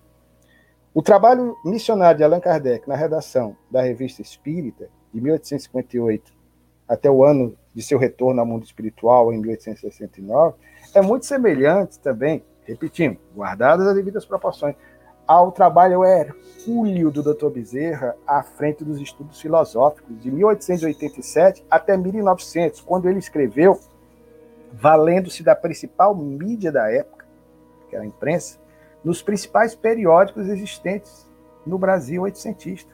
Jornal País, onde ele escreveu durante praticamente sete anos, ininterruptamente, até 1894. Depois nós vamos tê-lo durante um ano escrevendo no Jornal do Brasil, também outro grande jornal, ainda hoje em circulação. Depois ele transfere a coluna Estudos Filosóficos para o Gazeta de Notícias e, por fim, um outro jornal que as biografias não registravam, a Gazeta da Tarde, quando ele vinha desencarnar. E o mais interessante é que ele procurava, semelhantemente a Allan Kardec, que até hoje nos embevece pela forma incrível, simples como ele escreve, Dr. Bezerra escrevia numa linguagem jornalística, de fácil assimilação pelo público, numa época em que, evidentemente, nem todos tinham acesso à alfabetização, no Brasil do século XIX, mas muitas pessoas se tornaram espíritas por causa desses artigos publicados semanalmente. Era uma coluna abdomadária saía aos domingos, aos sábados, às vezes mudava um pouquinho até segunda-feira, mas sempre saía semanalmente. Imagine a dificuldade. Se hoje nós temos à nossa disposição a tecnologia, o computador, na época não havia nem a máquina de escrever. Ele tinha que manuscrever, depois aquilo era vertido com as tipografias da época. Imagine o trabalho desse homem. Fora as suas inúmeras atividades noutras áreas, até porque precisava sobreviver. Somente o amor a causa espírita foi capaz de movê-lo nesse sentido. E como dissemos, ele começou esse trabalho num ano de extrema dor pela separação momentânea física de dois filhos adultos que ele muito amava. Então, quando dizemos que ninguém se iguala ao Dr. Bezerra nessa sua tarefa, nós fundamentamos a partir dessas informações. Quanto ao que você coloca, depois recuamos um pouquinho a outras facetas dele, mas aproveitando o ensejo da sua fase espirítica, de sua atuação como espírita, no nosso trabalho, no nosso livro, é um capítulo que intencionalmente nós demos o título de O mais científico dos espíritas brasileiros oitocentistas. E afirmamos que nenhum outro espírita em nosso país, do século retrasado, que foi o século XIX, tinha as credenciais científicas do Dr. Bezerra de Menezes. Como você lembrou, Arthur, nós conseguimos elencar além daquelas já registradas nas biografias conhecidas, outras tantas agremiações científicas, das quais o Dr. Bezerra de Menezes fez parte. Além da Sociedade de Físico-Química, ele foi presidente do Instituto Médico Brasileiro, membro da Academia Imperial de Medicina, da Sociedade Beneficente Cearense, da Sociedade Brasileira de Ciências Físicas e Matemáticas, da Sociedade Hahnemanniana, a que fizemos menção, era sócio correspondente da Sociedade de Geografia de Lisboa, escreveu 17 biografias sobre vultos do Império, inclusive uma biografia sobre Dom Pedro II, que está em evidência, até por conta de uma novela global que retrata um pouco da vida desse grande homem, na nossa opinião, como historiador, o maior administrador, o maior governante da história do Brasil. Não há outro que se iguale a ele. Afirmamos como historiador. Embora no Império. E não somos monarquistas já faz parte do passado, mas foi uma figura grandiosa, contemporânea do Dr. Bezerra de Menezes, Pedro II. Então, nós temos aí é, é, é, um homem multifacetado e várias incursões no conhecimento do saber humano, com várias as ciências que ele, que ele interagia. Tinha conhecimentos profundos de geologia, de botânica. Ele, inclusive, também fazia parte de uma sociedade de aclimação, como era chamada à época, ou de aclimatação, que ele queria trazer como outros brasileiros da época, animais de outros continentes para tentar, como também vegetais, adaptá-los ao nosso clima, algo muito comum. Foi ele também um dos precursores, Rafael, da ideia de criação, além da faculdade de farmácia, que já é conhecida, da faculdade de medicina veterinária, que não havia no Brasil, e de agronomia. a Faculdade de Medicina Veterinária, infelizmente, só vai existir a partir do início do século XX. Mas tudo isso ele planejou. Então era um homem que pensava a ciência de seu tempo. E isso tudo ele traz também para o Espiritismo. A obra que fizemos menção, Loucura sobre o Novo Prisma, o Arthur já antecipou também, era uma obra eminentemente científica. Nós tivemos acesso na FEB aos originais, cujo volume era muito maior do que o da edição final. Algumas coisas ele foi tirando. Ele começou a escrever no início da década de 80 para tentar entender a problemática da loucura pela óptica do espiritismo. Numa época em que tanto a psicologia quanto a psiquiatria estavam ainda em fase de estruturação. Então ele lança mão do que havia de mais moderno em termos de informações científicas dessas áreas, e isso nós constatamos na leitura do livro, que é um livro simples de se ler, não é difícil, embora a linguagem que ele tem utilizado em alguns momentos seja eminentemente científica, mas ele estribava tudo isso, ele fundamentava em O Livro dos Espíritos e especialmente no Livro dos Médios. E o mais interessante, o Arthur também lembrou, nós tivemos oportunidade de conversar na outra oportunidade, esse era o xodó do Dr. Bezerra de Menezes como livro, ele amava esse trabalho. E acreditava que essa sua tese seria uma tese de vanguarda, como outras tantas propostas suas. E a sua intenção, por isso ele foi retardando tanto a obra, era lançá-la em setembro de 1900 no Congresso Espírita e Espiritualista que houve em Paris, do qual fariam parte Leon Denis, Gabriel Delanne, Alexandre Aksakov, Alfred Russel Wallace, entre outros nomes das ciências psíquicas e do espiritismo de então. Imagine, ele iria levar pessoalmente o livro, a sua tese, iria defendê-la através de uma preleção. Mas, infelizmente, como nós sabemos, ele não pôde se fazer presente fisicamente, porque desencarnou no mesmo ano, no dia 11 de abril. O evento aconteceu, foi feita uma homenagem a ele, mas ele não pôde estar presente. Então, essa é a grande contribuição. Nós dizemos sempre, o Dr. Bezerra Menezes foi o mais científico e era extremamente coerente doutrinariamente. Nós fizemos uma análise de vários companheiros, todos merecem o nosso respeito. Já fizemos um trabalho e nós analisamos a atuação de, do professor Afonso Toteroli, Afonso Angelito Oteroli, que foi um homem de bem, que muitos apontam, ah, o grande científico do movimento. Não era científico, com todo respeito. Ele fazia uma proposta muito eclética, criou inclusive a Confederação é, Eclética Espiritualista, depois se afastou do Espiritismo. Um homem bom, evidentemente, muito é, ligado à teosofia, e tinha uma visão particular em relação à doutrina espírita que nós respeitamos.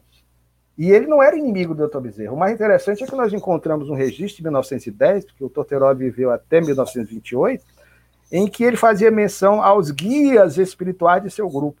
Cita dois, inclusive a sua esposa desencarnada, Luísa Maia de Lacerda, e ele cita também Imagine, entre os guias espirituais do seu grupo, o Dr. Bezerra de Menezes, mostrando aí o reconhecimento que o próprio Torteroli tinha do Dr. Bezerra de Menezes dez anos após a desencarnação daquele que alguns dizem que foi seu desafeto. Claro que eles tiveram momentos de contendas, é compreensível, como aconteceu na época de Paulo, Paulo e Tiago, por exemplo, o menor, eram homens de bem, fez parte de um contexto. Torteroli foi um vanguardista, um dos primeiros também a se preocupar com a memória histórica do Espiritismo. Mas essa grande questão que o nosso Arthur também levanta e que, lamentavelmente, até hoje provoca cisane, discussões no noso movimento, fez parte de uma época. Essa contenda constante em relação à interpretação dos aspectos doutrinários. O Espiritismo, nós sabemos, com Kardec, é uma doutrina trina, tríplice. Então, sempre houve, especialmente nos anos 1890, essas divergências entre aqueles que eram pejorativamente adjetivados de místicos e aqueles que se adjetivavam, se apresentavam como científicos. Quando se usava a expressão místico, era nesse sentido. Não era pelo fato, como alguns dizem equivocadamente, de serem rustanguistas, que é outra questão. Essa questão de Rustang é mais para o século XX. No século XIX, nós não encontramos essas contendas. Embora fosse compreensível pelo contexto, muitos espíritas assimilavam as ideias, e nós não entramos no mérito dessa questão. Mas o aspecto mais importante que o Dr. Bezerra de Menezes valorizava como Kardec também, Nós constatamos, vamos usar a palavra entre aspas, uma evolução do pensamento kardeciano na década de 1860, após o lançamento da segunda edição de O Livro dos Espíritos e do Livro dos Médiuns, uma obra eminentemente científica, mas já a partir de 1862, 1863, vê-se claramente na revista Espírita que Allan Kardec percebia a necessidade de trazer mais o aspecto moral do Espiritismo, talvez pelos caminhos que alguns estavam tomando em razão de uma postura tida como cientificista no tocante à interpretação da fenomenologia mediúnica. Daí o lançamento em 1864 do Evangelho segundo o Espiritismo, quando ele deixa muito claro para nós que a moral espírita é a mesma moral cristã. O doutor Bezerra de Menezes entendia isso. Aliás, a expressão que Emmanuel mais tarde traria para nós como reflexão pela via mediúnica de Chico Xavier, a ideia das duas asas, como conhecimento, a razão e o afeto, ou a ciência e a religião, que são as asas que em equilíbrio conduzem o pássaro humano no rumo de horizontes mais felizes, mais promissores.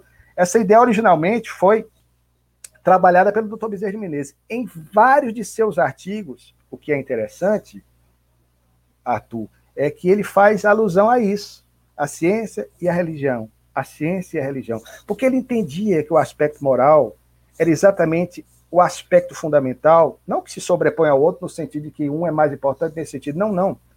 Mas a própria palavra do religário, o sentido de religião, como nós entendemos, ele entendia que o aspecto moral era fundamental para o futuro do próprio espiritismo em nosso país.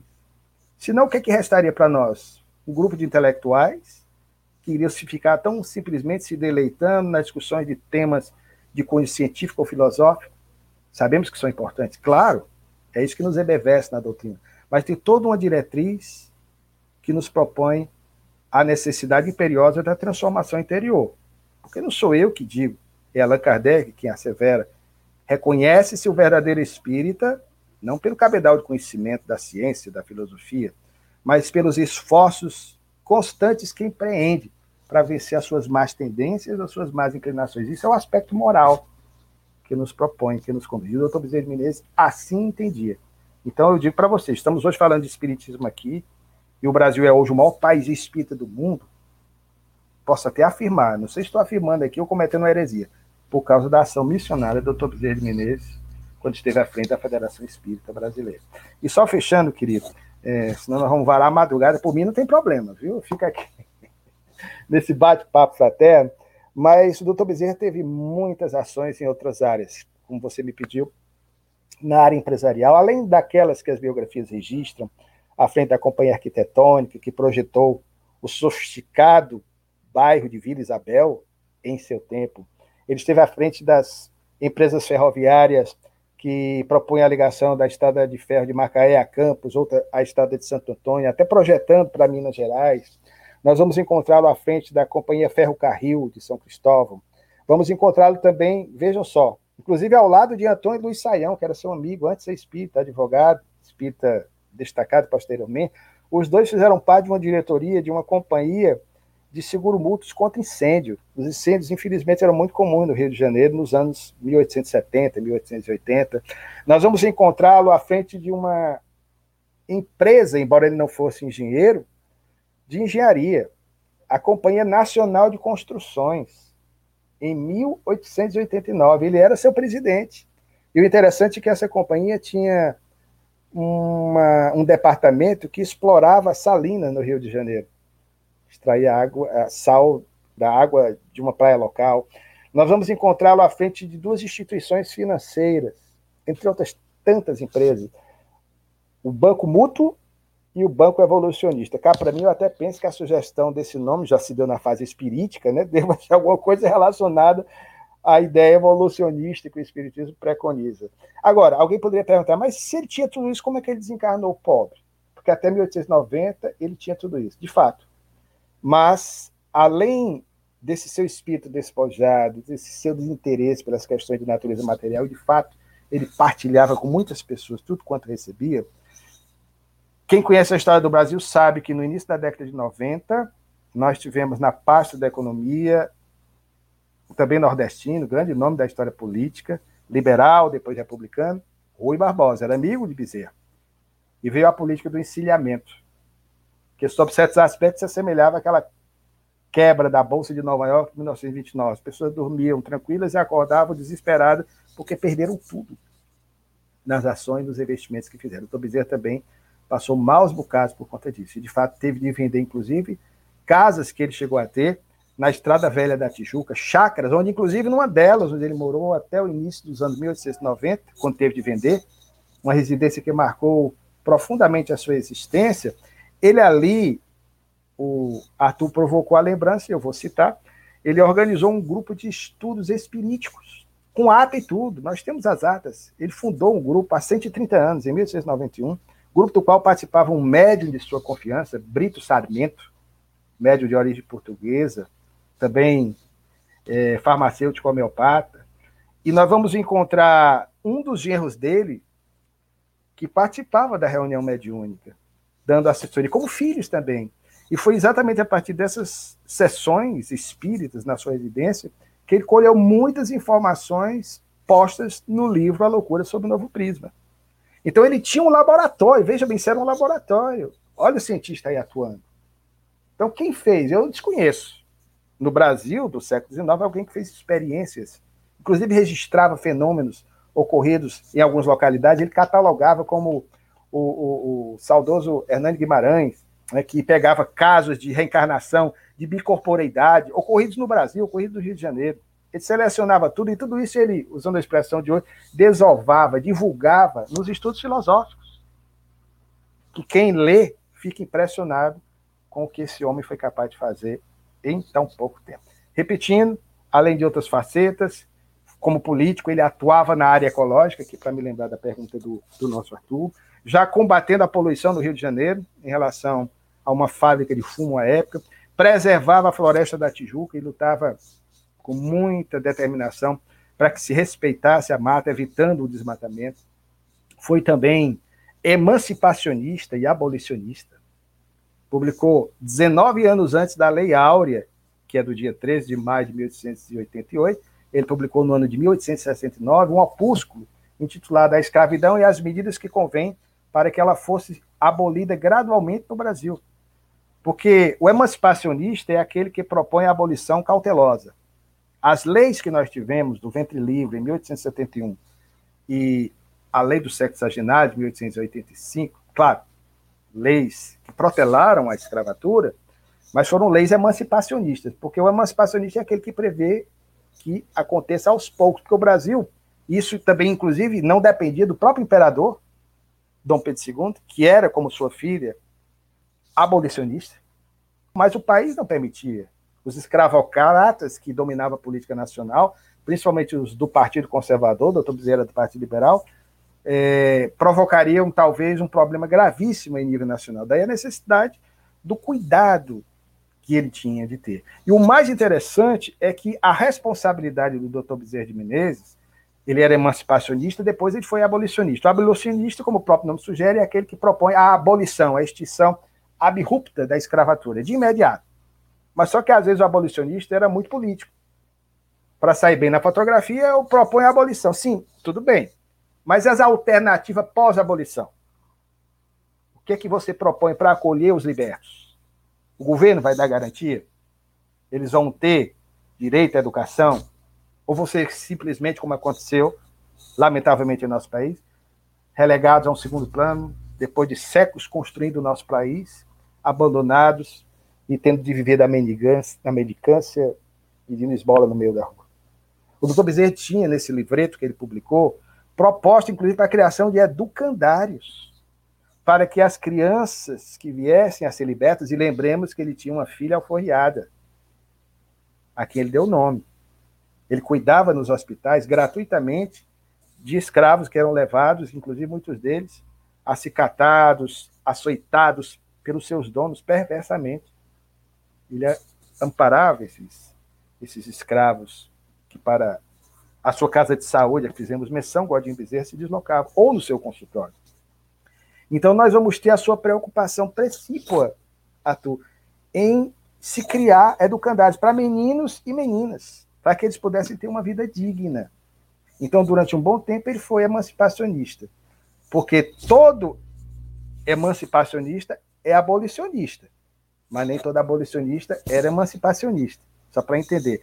Ele também foi abolicionista no final da existência, já nos anos 1880, ele já luta mais denodadamente a favor da causa da abolição, porque ele viu que era o tempo, de fato, tanto que recebeu uma condecoração, uma homenagem da Confederação Abolicionista, à época presidida por um grande nome do movimento abolicionista nacional, João Klepp.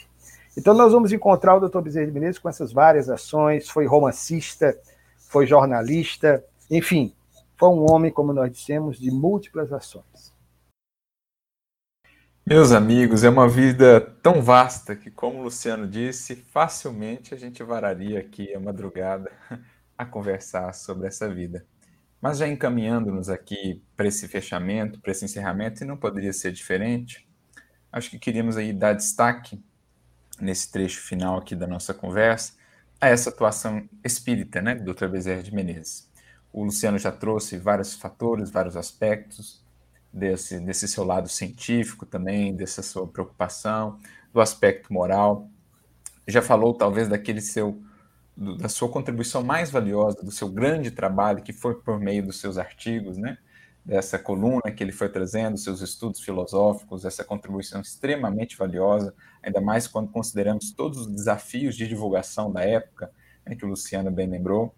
Então, assim, Luciano, pensando nesse aspecto do Dr. Bezerra de Menezes, espírita, sua atuação, né, tanto por meio dos estudos filosóficos, como também na FEB, que, que você poderia trazer para nós, assim, fazendo uma síntese, essa contribuição de Dr. Bezerra de, Bezerra de Menezes nesse aspecto é, doutrinário propriamente, inclusive aproveitando algo que me chamou muita atenção, me lembro de você comentar, desses romances, né, ainda inéditos, um deles, O Viagem através dos Séculos, uma proposta muito interessante, se puder dar uma palhinha para a gente do que, que é a sua proposta, mas enfim, Bezerra de Menezes, espírita, tanto por meio da divulgação, que efetuou de maneira ímpar né, no seu tempo, como também depois na FEB. Qual foi o seu papel?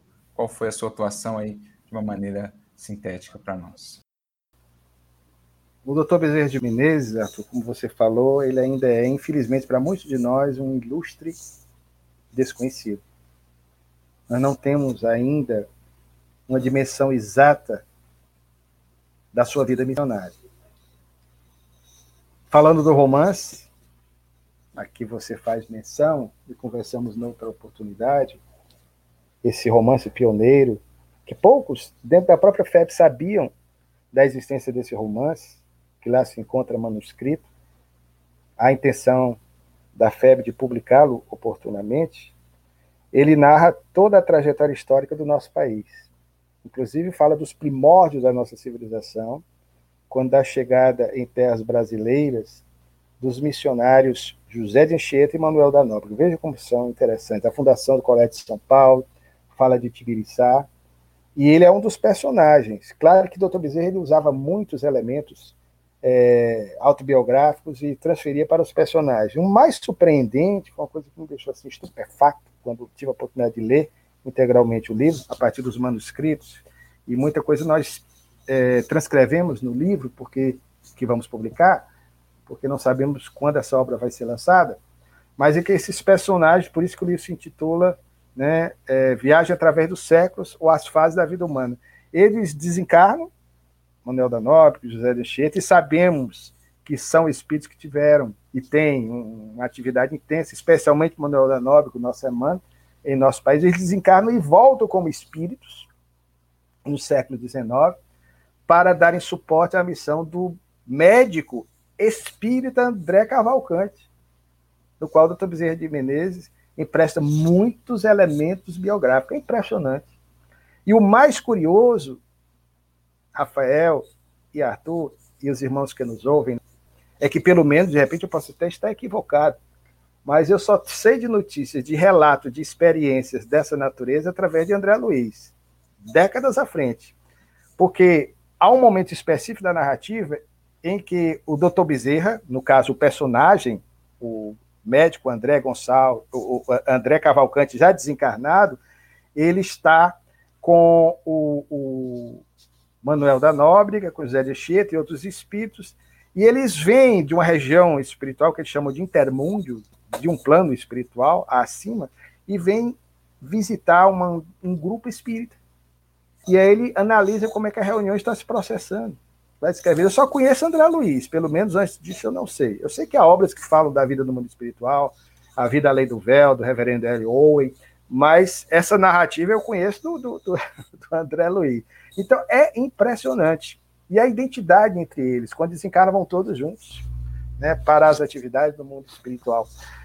Então eu fiquei impressionado com essa obra, é realmente incrível. Espero que nós tenhamos oportunidade de vê-la publicada brevemente. Precisa, é claro, de uma análise mais acurada, porque é uma obra que traz vários elementos de época, você tem que ter uma leitura devida e a paciência necessária, aí valendo de historiadores, de filólogos, para que a obra saia, porque ela é manuscrita, né, quando for transcrita, é, da forma mais correta possível. A letra do Dr. Bezerra é uma letrinha de médica, é bem pequenininha, inclinada, dá um trabalho danado. Se não tiver cuidado, você se equivoca em algumas expressões que ele, que ele utilizava. Então, querido, em relação ao seu trabalho à frente do movimento espírita brasileiro, é de uma importância fundamental. Como dissemos, é, ele, em 1897, no seu segundo mandato à frente da Federação Espírita Brasileira, ele foi convocado exatamente para salvar a FEB em razão de uma grave crise de natureza material, um problema financeiro. E ele houvera sido administrador público, um homem que sabia o que estava fazendo, um homem de respeito, amava o Espiritismo nessa fase final da sua existência e queria se dedicar à divulgação da doutrina, porque ele ainda continuava com seu projeto de estudos filosóficos, já escrevia no Reformador. E naquele momento, ele inclusive resolveu idealizar a livraria da Federação, essa proposta de autossustentação da instituição. Manteve contato com Pierre Gaetan Limarie, que gentilmente concede a ele os direitos de a Federação Espírita Brasileira verter ao português as obras fundamentais do Espiritismo, para ser divulgado no Brasil e em Portugal. Olha a importância de um trabalho dessa natureza. Nós temos até o documento com a, com a carta do, do Limarie dirigida ao Dr. Bezerra de Menezes. E tudo isso ele fez, pensando no futuro do nosso movimento. Mas, evidentemente, que aquilo que mais nos toca e que nos emociona e que nós identificamos na sua ação missionária quando encarnado e depois quando desencarnado, seja através das mensagens mediúnicas que ele tem enviado desde o seu retorno ao mundo espiritual, por grandes médios do passado, inclusive por Eurípides Basanufo, citado por você de início, há várias mensagens do Dr. Bezerra pelo Eurípides, alma muito ligada a ele, com vinculações pretéritas, cujo romance Ave Cristo, lembrado por você, um dos mais impressionantes romances depois de Paulo Estevo, da Lavra de, de Emmanuel, que nós tivemos a oportunidade de ler, e até relemos recentemente, onde o doutor Bezerra de Menezes também faz parte daquele projeto de divulgação da Boa Nova de Jesus na Terra, nós vamos encontrar, portanto, outros médios, especialmente Dona Ivone do Amaral Pereira e, mais recentemente, Chico Xavier e Divaldo Pereira Franco, que conseguiram traduzir com fidelidade a proposta desse benfeitor espiritual. Eu não vou me esquecer, prometi e vou dizer, até porque eu falei de Dona Ivone. O doutor Bezerra de Menezes tinha de altura, querem saber? Vou dizer. Quando ele desencarnou, porque eu, eu, tive essa curiosidade, qual o tamanho do doutor Bezerra? Porque pela fotografia você não tem ideia. E nós descobrimos que durante a vida ele tinha 1,60m 64. Ele era baixinho. E quando desencarnou, até pela idade, 68 anos, estava com 1,60m. Todos seus filhos eram pequenos. Como é que nós descobrimos? Através do documento, guia, a, a guia de sepultamento, a dimensão do seu caixão. Aí nós fizemos as deduções. Os filhos dele também, todos tinham 1,59m, 1,60m, eram baixinhos. Aliás, como acontece com as grandes almas missionárias. Chico Xavier era baixinho. Irmã Dulce, Madre Teresa, Mahatma Gandhi. Então são almas pequenininhas fisicamente falando, a gigantesca do ponto de vista espiritual. E eu falei esse episódio agora, me lembrei, Arthur, porque embora eu seja muito cauteloso no tocante às afirmativas alusivas a reencarnações, eu sempre sou muito atento, não coloco nada disso no nosso trabalho, mas respeitamos. Mas Dona Ivone do Amaral Pereira, recebendo uma, uma mensagem de Leão Tolstói assevera que, ao tempo de Jesus, Dr. Bezerra era o personagem do sincômoro, aquele lá de Jericó, a cidade das palmeiras, cujas muralhas, segundo a tradição bíblica, Josué outrora houvera feito tombar misteriosamente as inexpugnáveis muralhas de Jericó. Eu me refiro ao personagem Zaqueu, que tem aquele encontro singular com Jesus e modifica radicalmente a sua vida.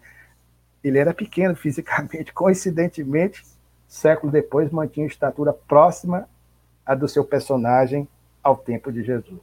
Então, o que mais nos impacta nesse psiquismo, que conheceu Jesus, que foi enviado por ele a uma missão extraordinária, por isso estamos falando aqui dele, porque falar do Dr. Bezerra de Menezes, de certa forma, nós evocamos essas energias que trazem esse bem-estar.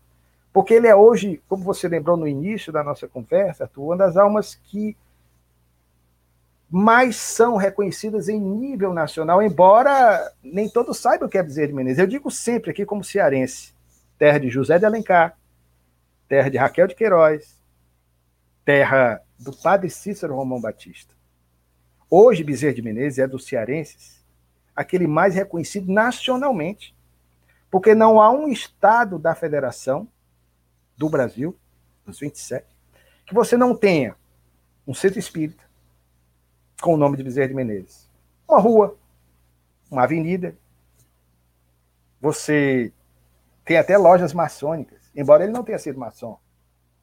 Creches, hospitais, maternidades, orfanatos. É uma figura que extrapola hoje até os limites do espiritismo, amado pelos nossos irmãos ubandistas. Por aqueles que percebem que, na verdade, o que nos importa não é você ser dessa ou daquela agremiação de fé, mas é o bem que nós fazemos, as lágrimas que nós enxugamos. Então, como espírita, embora tivesse de agir em determinado momento com a energia necessária para administrar a instituição que seria responsável pela condução dos destinos do movimento espírita em terra brasileira, o Dr. Bezerra de Menezes era afeto puro na sua relação com todas as pessoas com as quais ele convivia. Por isso sentimos, quando ele se manifesta, através de um Chico, através de um Divaldo, essa ternura, esse afeto. Sem o amor, dizia ele por Chico, jamais, sem as primeiras letras do amor, aliás, jamais conseguiríamos compreender o sagrado poema da vida. E quando encarnado, ele lutou quanto pôde para que nós, espíritas, nos tornássemos mais fraternos, mais irmãos.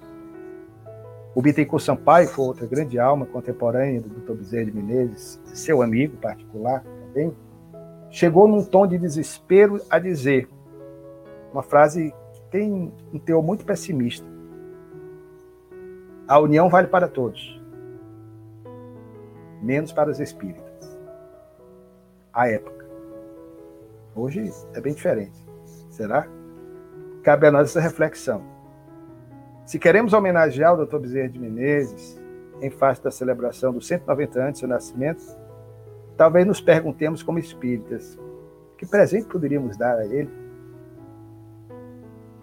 A nossa contribuição, mínima que fosse, sobretudo nessa hora aziaga, nesse momento grave, porque passa a humanidade terrestre, mas de muito aprendizado a todos nós, principalmente para nós espíritas, para que nós aproveitemos momentos como este aqui, para dizermos aos outros companheiros, como eu digo sempre ao Arthur, conheci o Rafael agora, a admiração, o carinho, o afeto que nós nutrimos por ele, como também por tantos irmãos de jornada. Então é importante que nós verbalizemos os nossos afetos, o nosso carinho, porque ainda não chegamos àquele nível da captação mental telepática. Então é preciso que eu verbalize. Arthur, eu quero muito bem a você, que eu tenho uma admiração profunda pela forma como você divulga a mensagem da Boa Nova Espírita. Então, eu queria deixar essa mensagem aqui como mensagem final. Esse é o presente que nós podemos dar ao homenageado no próximo dia 29 de agosto, 190 anos. Depois de sua descida à Terra, estamos aqui ainda a falar dele. É porque certamente ele é alguém muito especial. Fantástico, gente. É, realmente foi uma jornada, a gente nem viu o tempo passar. Lá se vão já duas horas de reflexão, como se tivéssemos aqui há 15 minutos apenas. É a vastidão de uma vida, é a grandeza do amor que eterniza essas vidas, esses atos, que dá perenidade, que deixa o verdadeiro legado que permanece. Então, assim, facilmente, como a gente já mencionou, poderíamos estender por horas e vamos ter outras oportunidades de trazer aqui Luciano mais uma vez. Estamos já todos ansiosos pela obra que está por vir aí. Logo, logo estará disponível essa obra vasta, faz parte de um trabalho hercúleo, a gente imagina a pesquisa aí atrás de todas essas fontes, né? A gente imagina quanto isso não demandou do Luciano e por isso, desde já, o agradecemos por esse contributo inestimável para a doutrina espírita, para conhecermos essa vida. Passo aqui as palavras para o Rafael para as considerações finais, né? Agradeço pela presença, pela participação. Hoje estivemos aqui basicamente na condição de ouvintes, né, Rafa? aprendendo, ouvindo e nos embevecendo com a grandeza dessa vida. Então passo a palavra ao Rafael e depois ao Luciano também para suas considerações finais.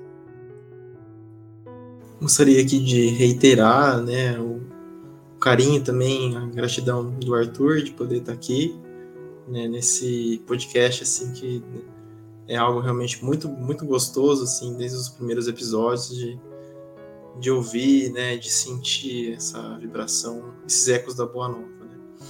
Também uma gratidão imensa ao Luciano, que eu não conhecia, mas uma pessoa muito querida já, né? Eu fiquei assim é, deleitando mesmo, né? Assim, admirando, né? O amor, o carinho que ele tem pelo Bezerra, né? Pelo, pelo espiritismo, esse trabalho de décadas, né?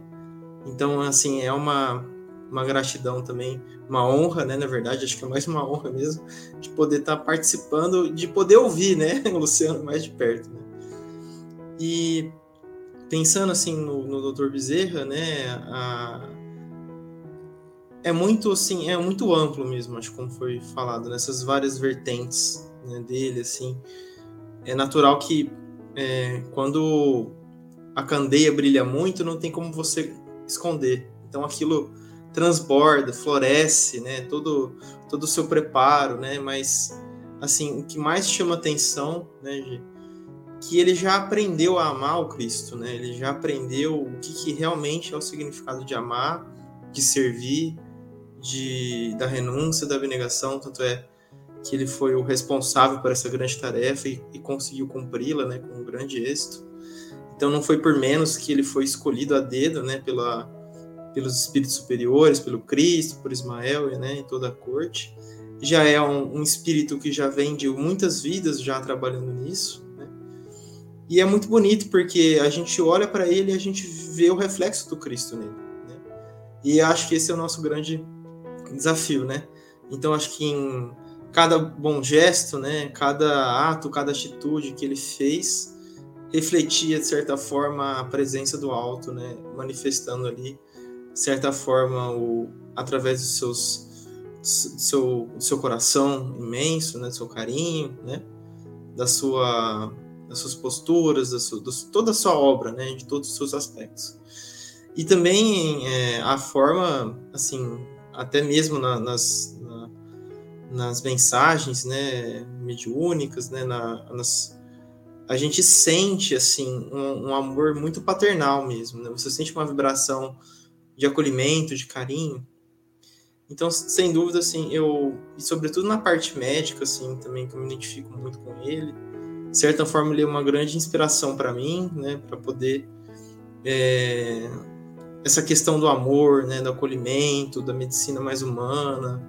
É, já em sua época ele já não ligava muito mais, ele pensava muito mais é, no amor, né, em você amenizar as dores, os sofrimentos, do que propriamente os lucros, né, ou aquela questão mais material. E isso assim é uma grande, uma grande inspiração. Né? Então eu só tenho a agradecer o que, que esse espírito fez e faz por nós até hoje, de certa forma nos velando aí para que a gente possa também, como ele, galgar de graus maiores. Muito obrigado. Eu só tenho a agradecer Arthur, a você, ao Rafael. Como você disse, é uma conversa fraterna. O tempo escoa rápido. De repente, eu fui olhar o relógio e não tinha visto que eram mais de duas horas. E de fato, querido, isso tudo nós devemos a esse espírito, a esse exemplo de homem de bem que é o Dr. Bezerra de Menezes e que sabemos continua a trabalhar pelo nosso movimento, na outra dimensão existencial e sempre pelejando para que nós nos entendamos e sejamos verdadeiramente mais irmãos. A colocação do Rafael foi precisa. Assim como outros luminares que passaram pela Terra, ele reflete para nós o ser que ele tanto amou e a quem serviu de maneira exemplar, ele reflete esse sol que emana do coração de Jesus. E lembremos que tinha um amor acendrado por Maria, a mãe de Jesus.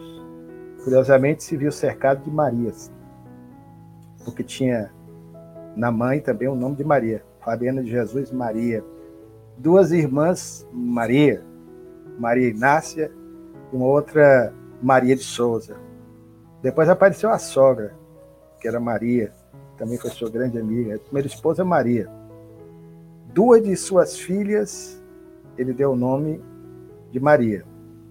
Maria Cândida, homônima da primeira esposa, e depois uma outra também chamada Maria da Conceição, aqui fizemos menção. Então ele esteve cercado de Marias pelo amor que ele tinha e tem a mãe de Jesus.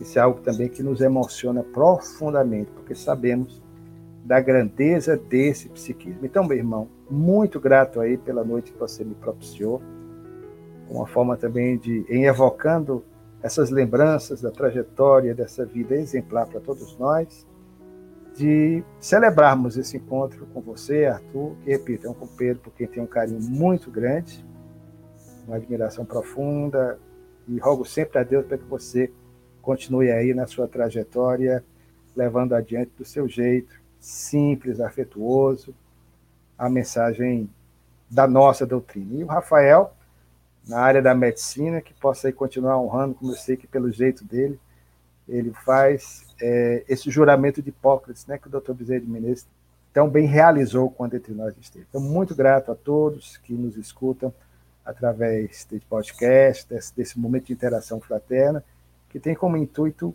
homenagear um pouco a vida desse grande espírito. Muito obrigado.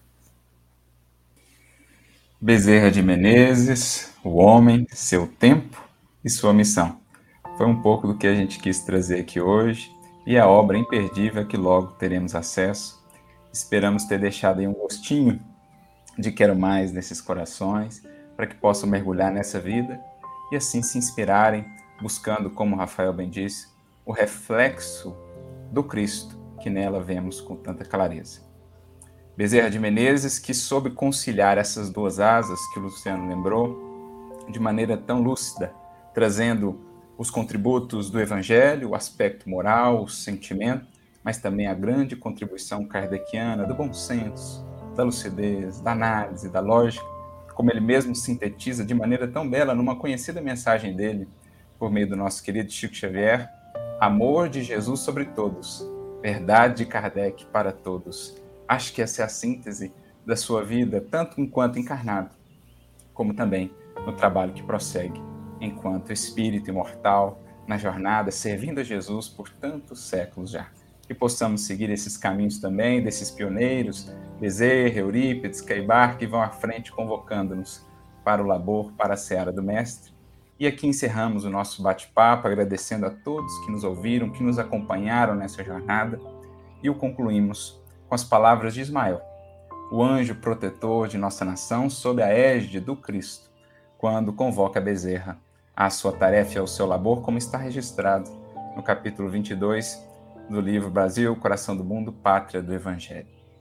Descerás às lutas terrestres com o objetivo de concentrar as nossas energias no país do Cruzeiro, dirigindo-as para o alvo sagrado dos nossos esforços.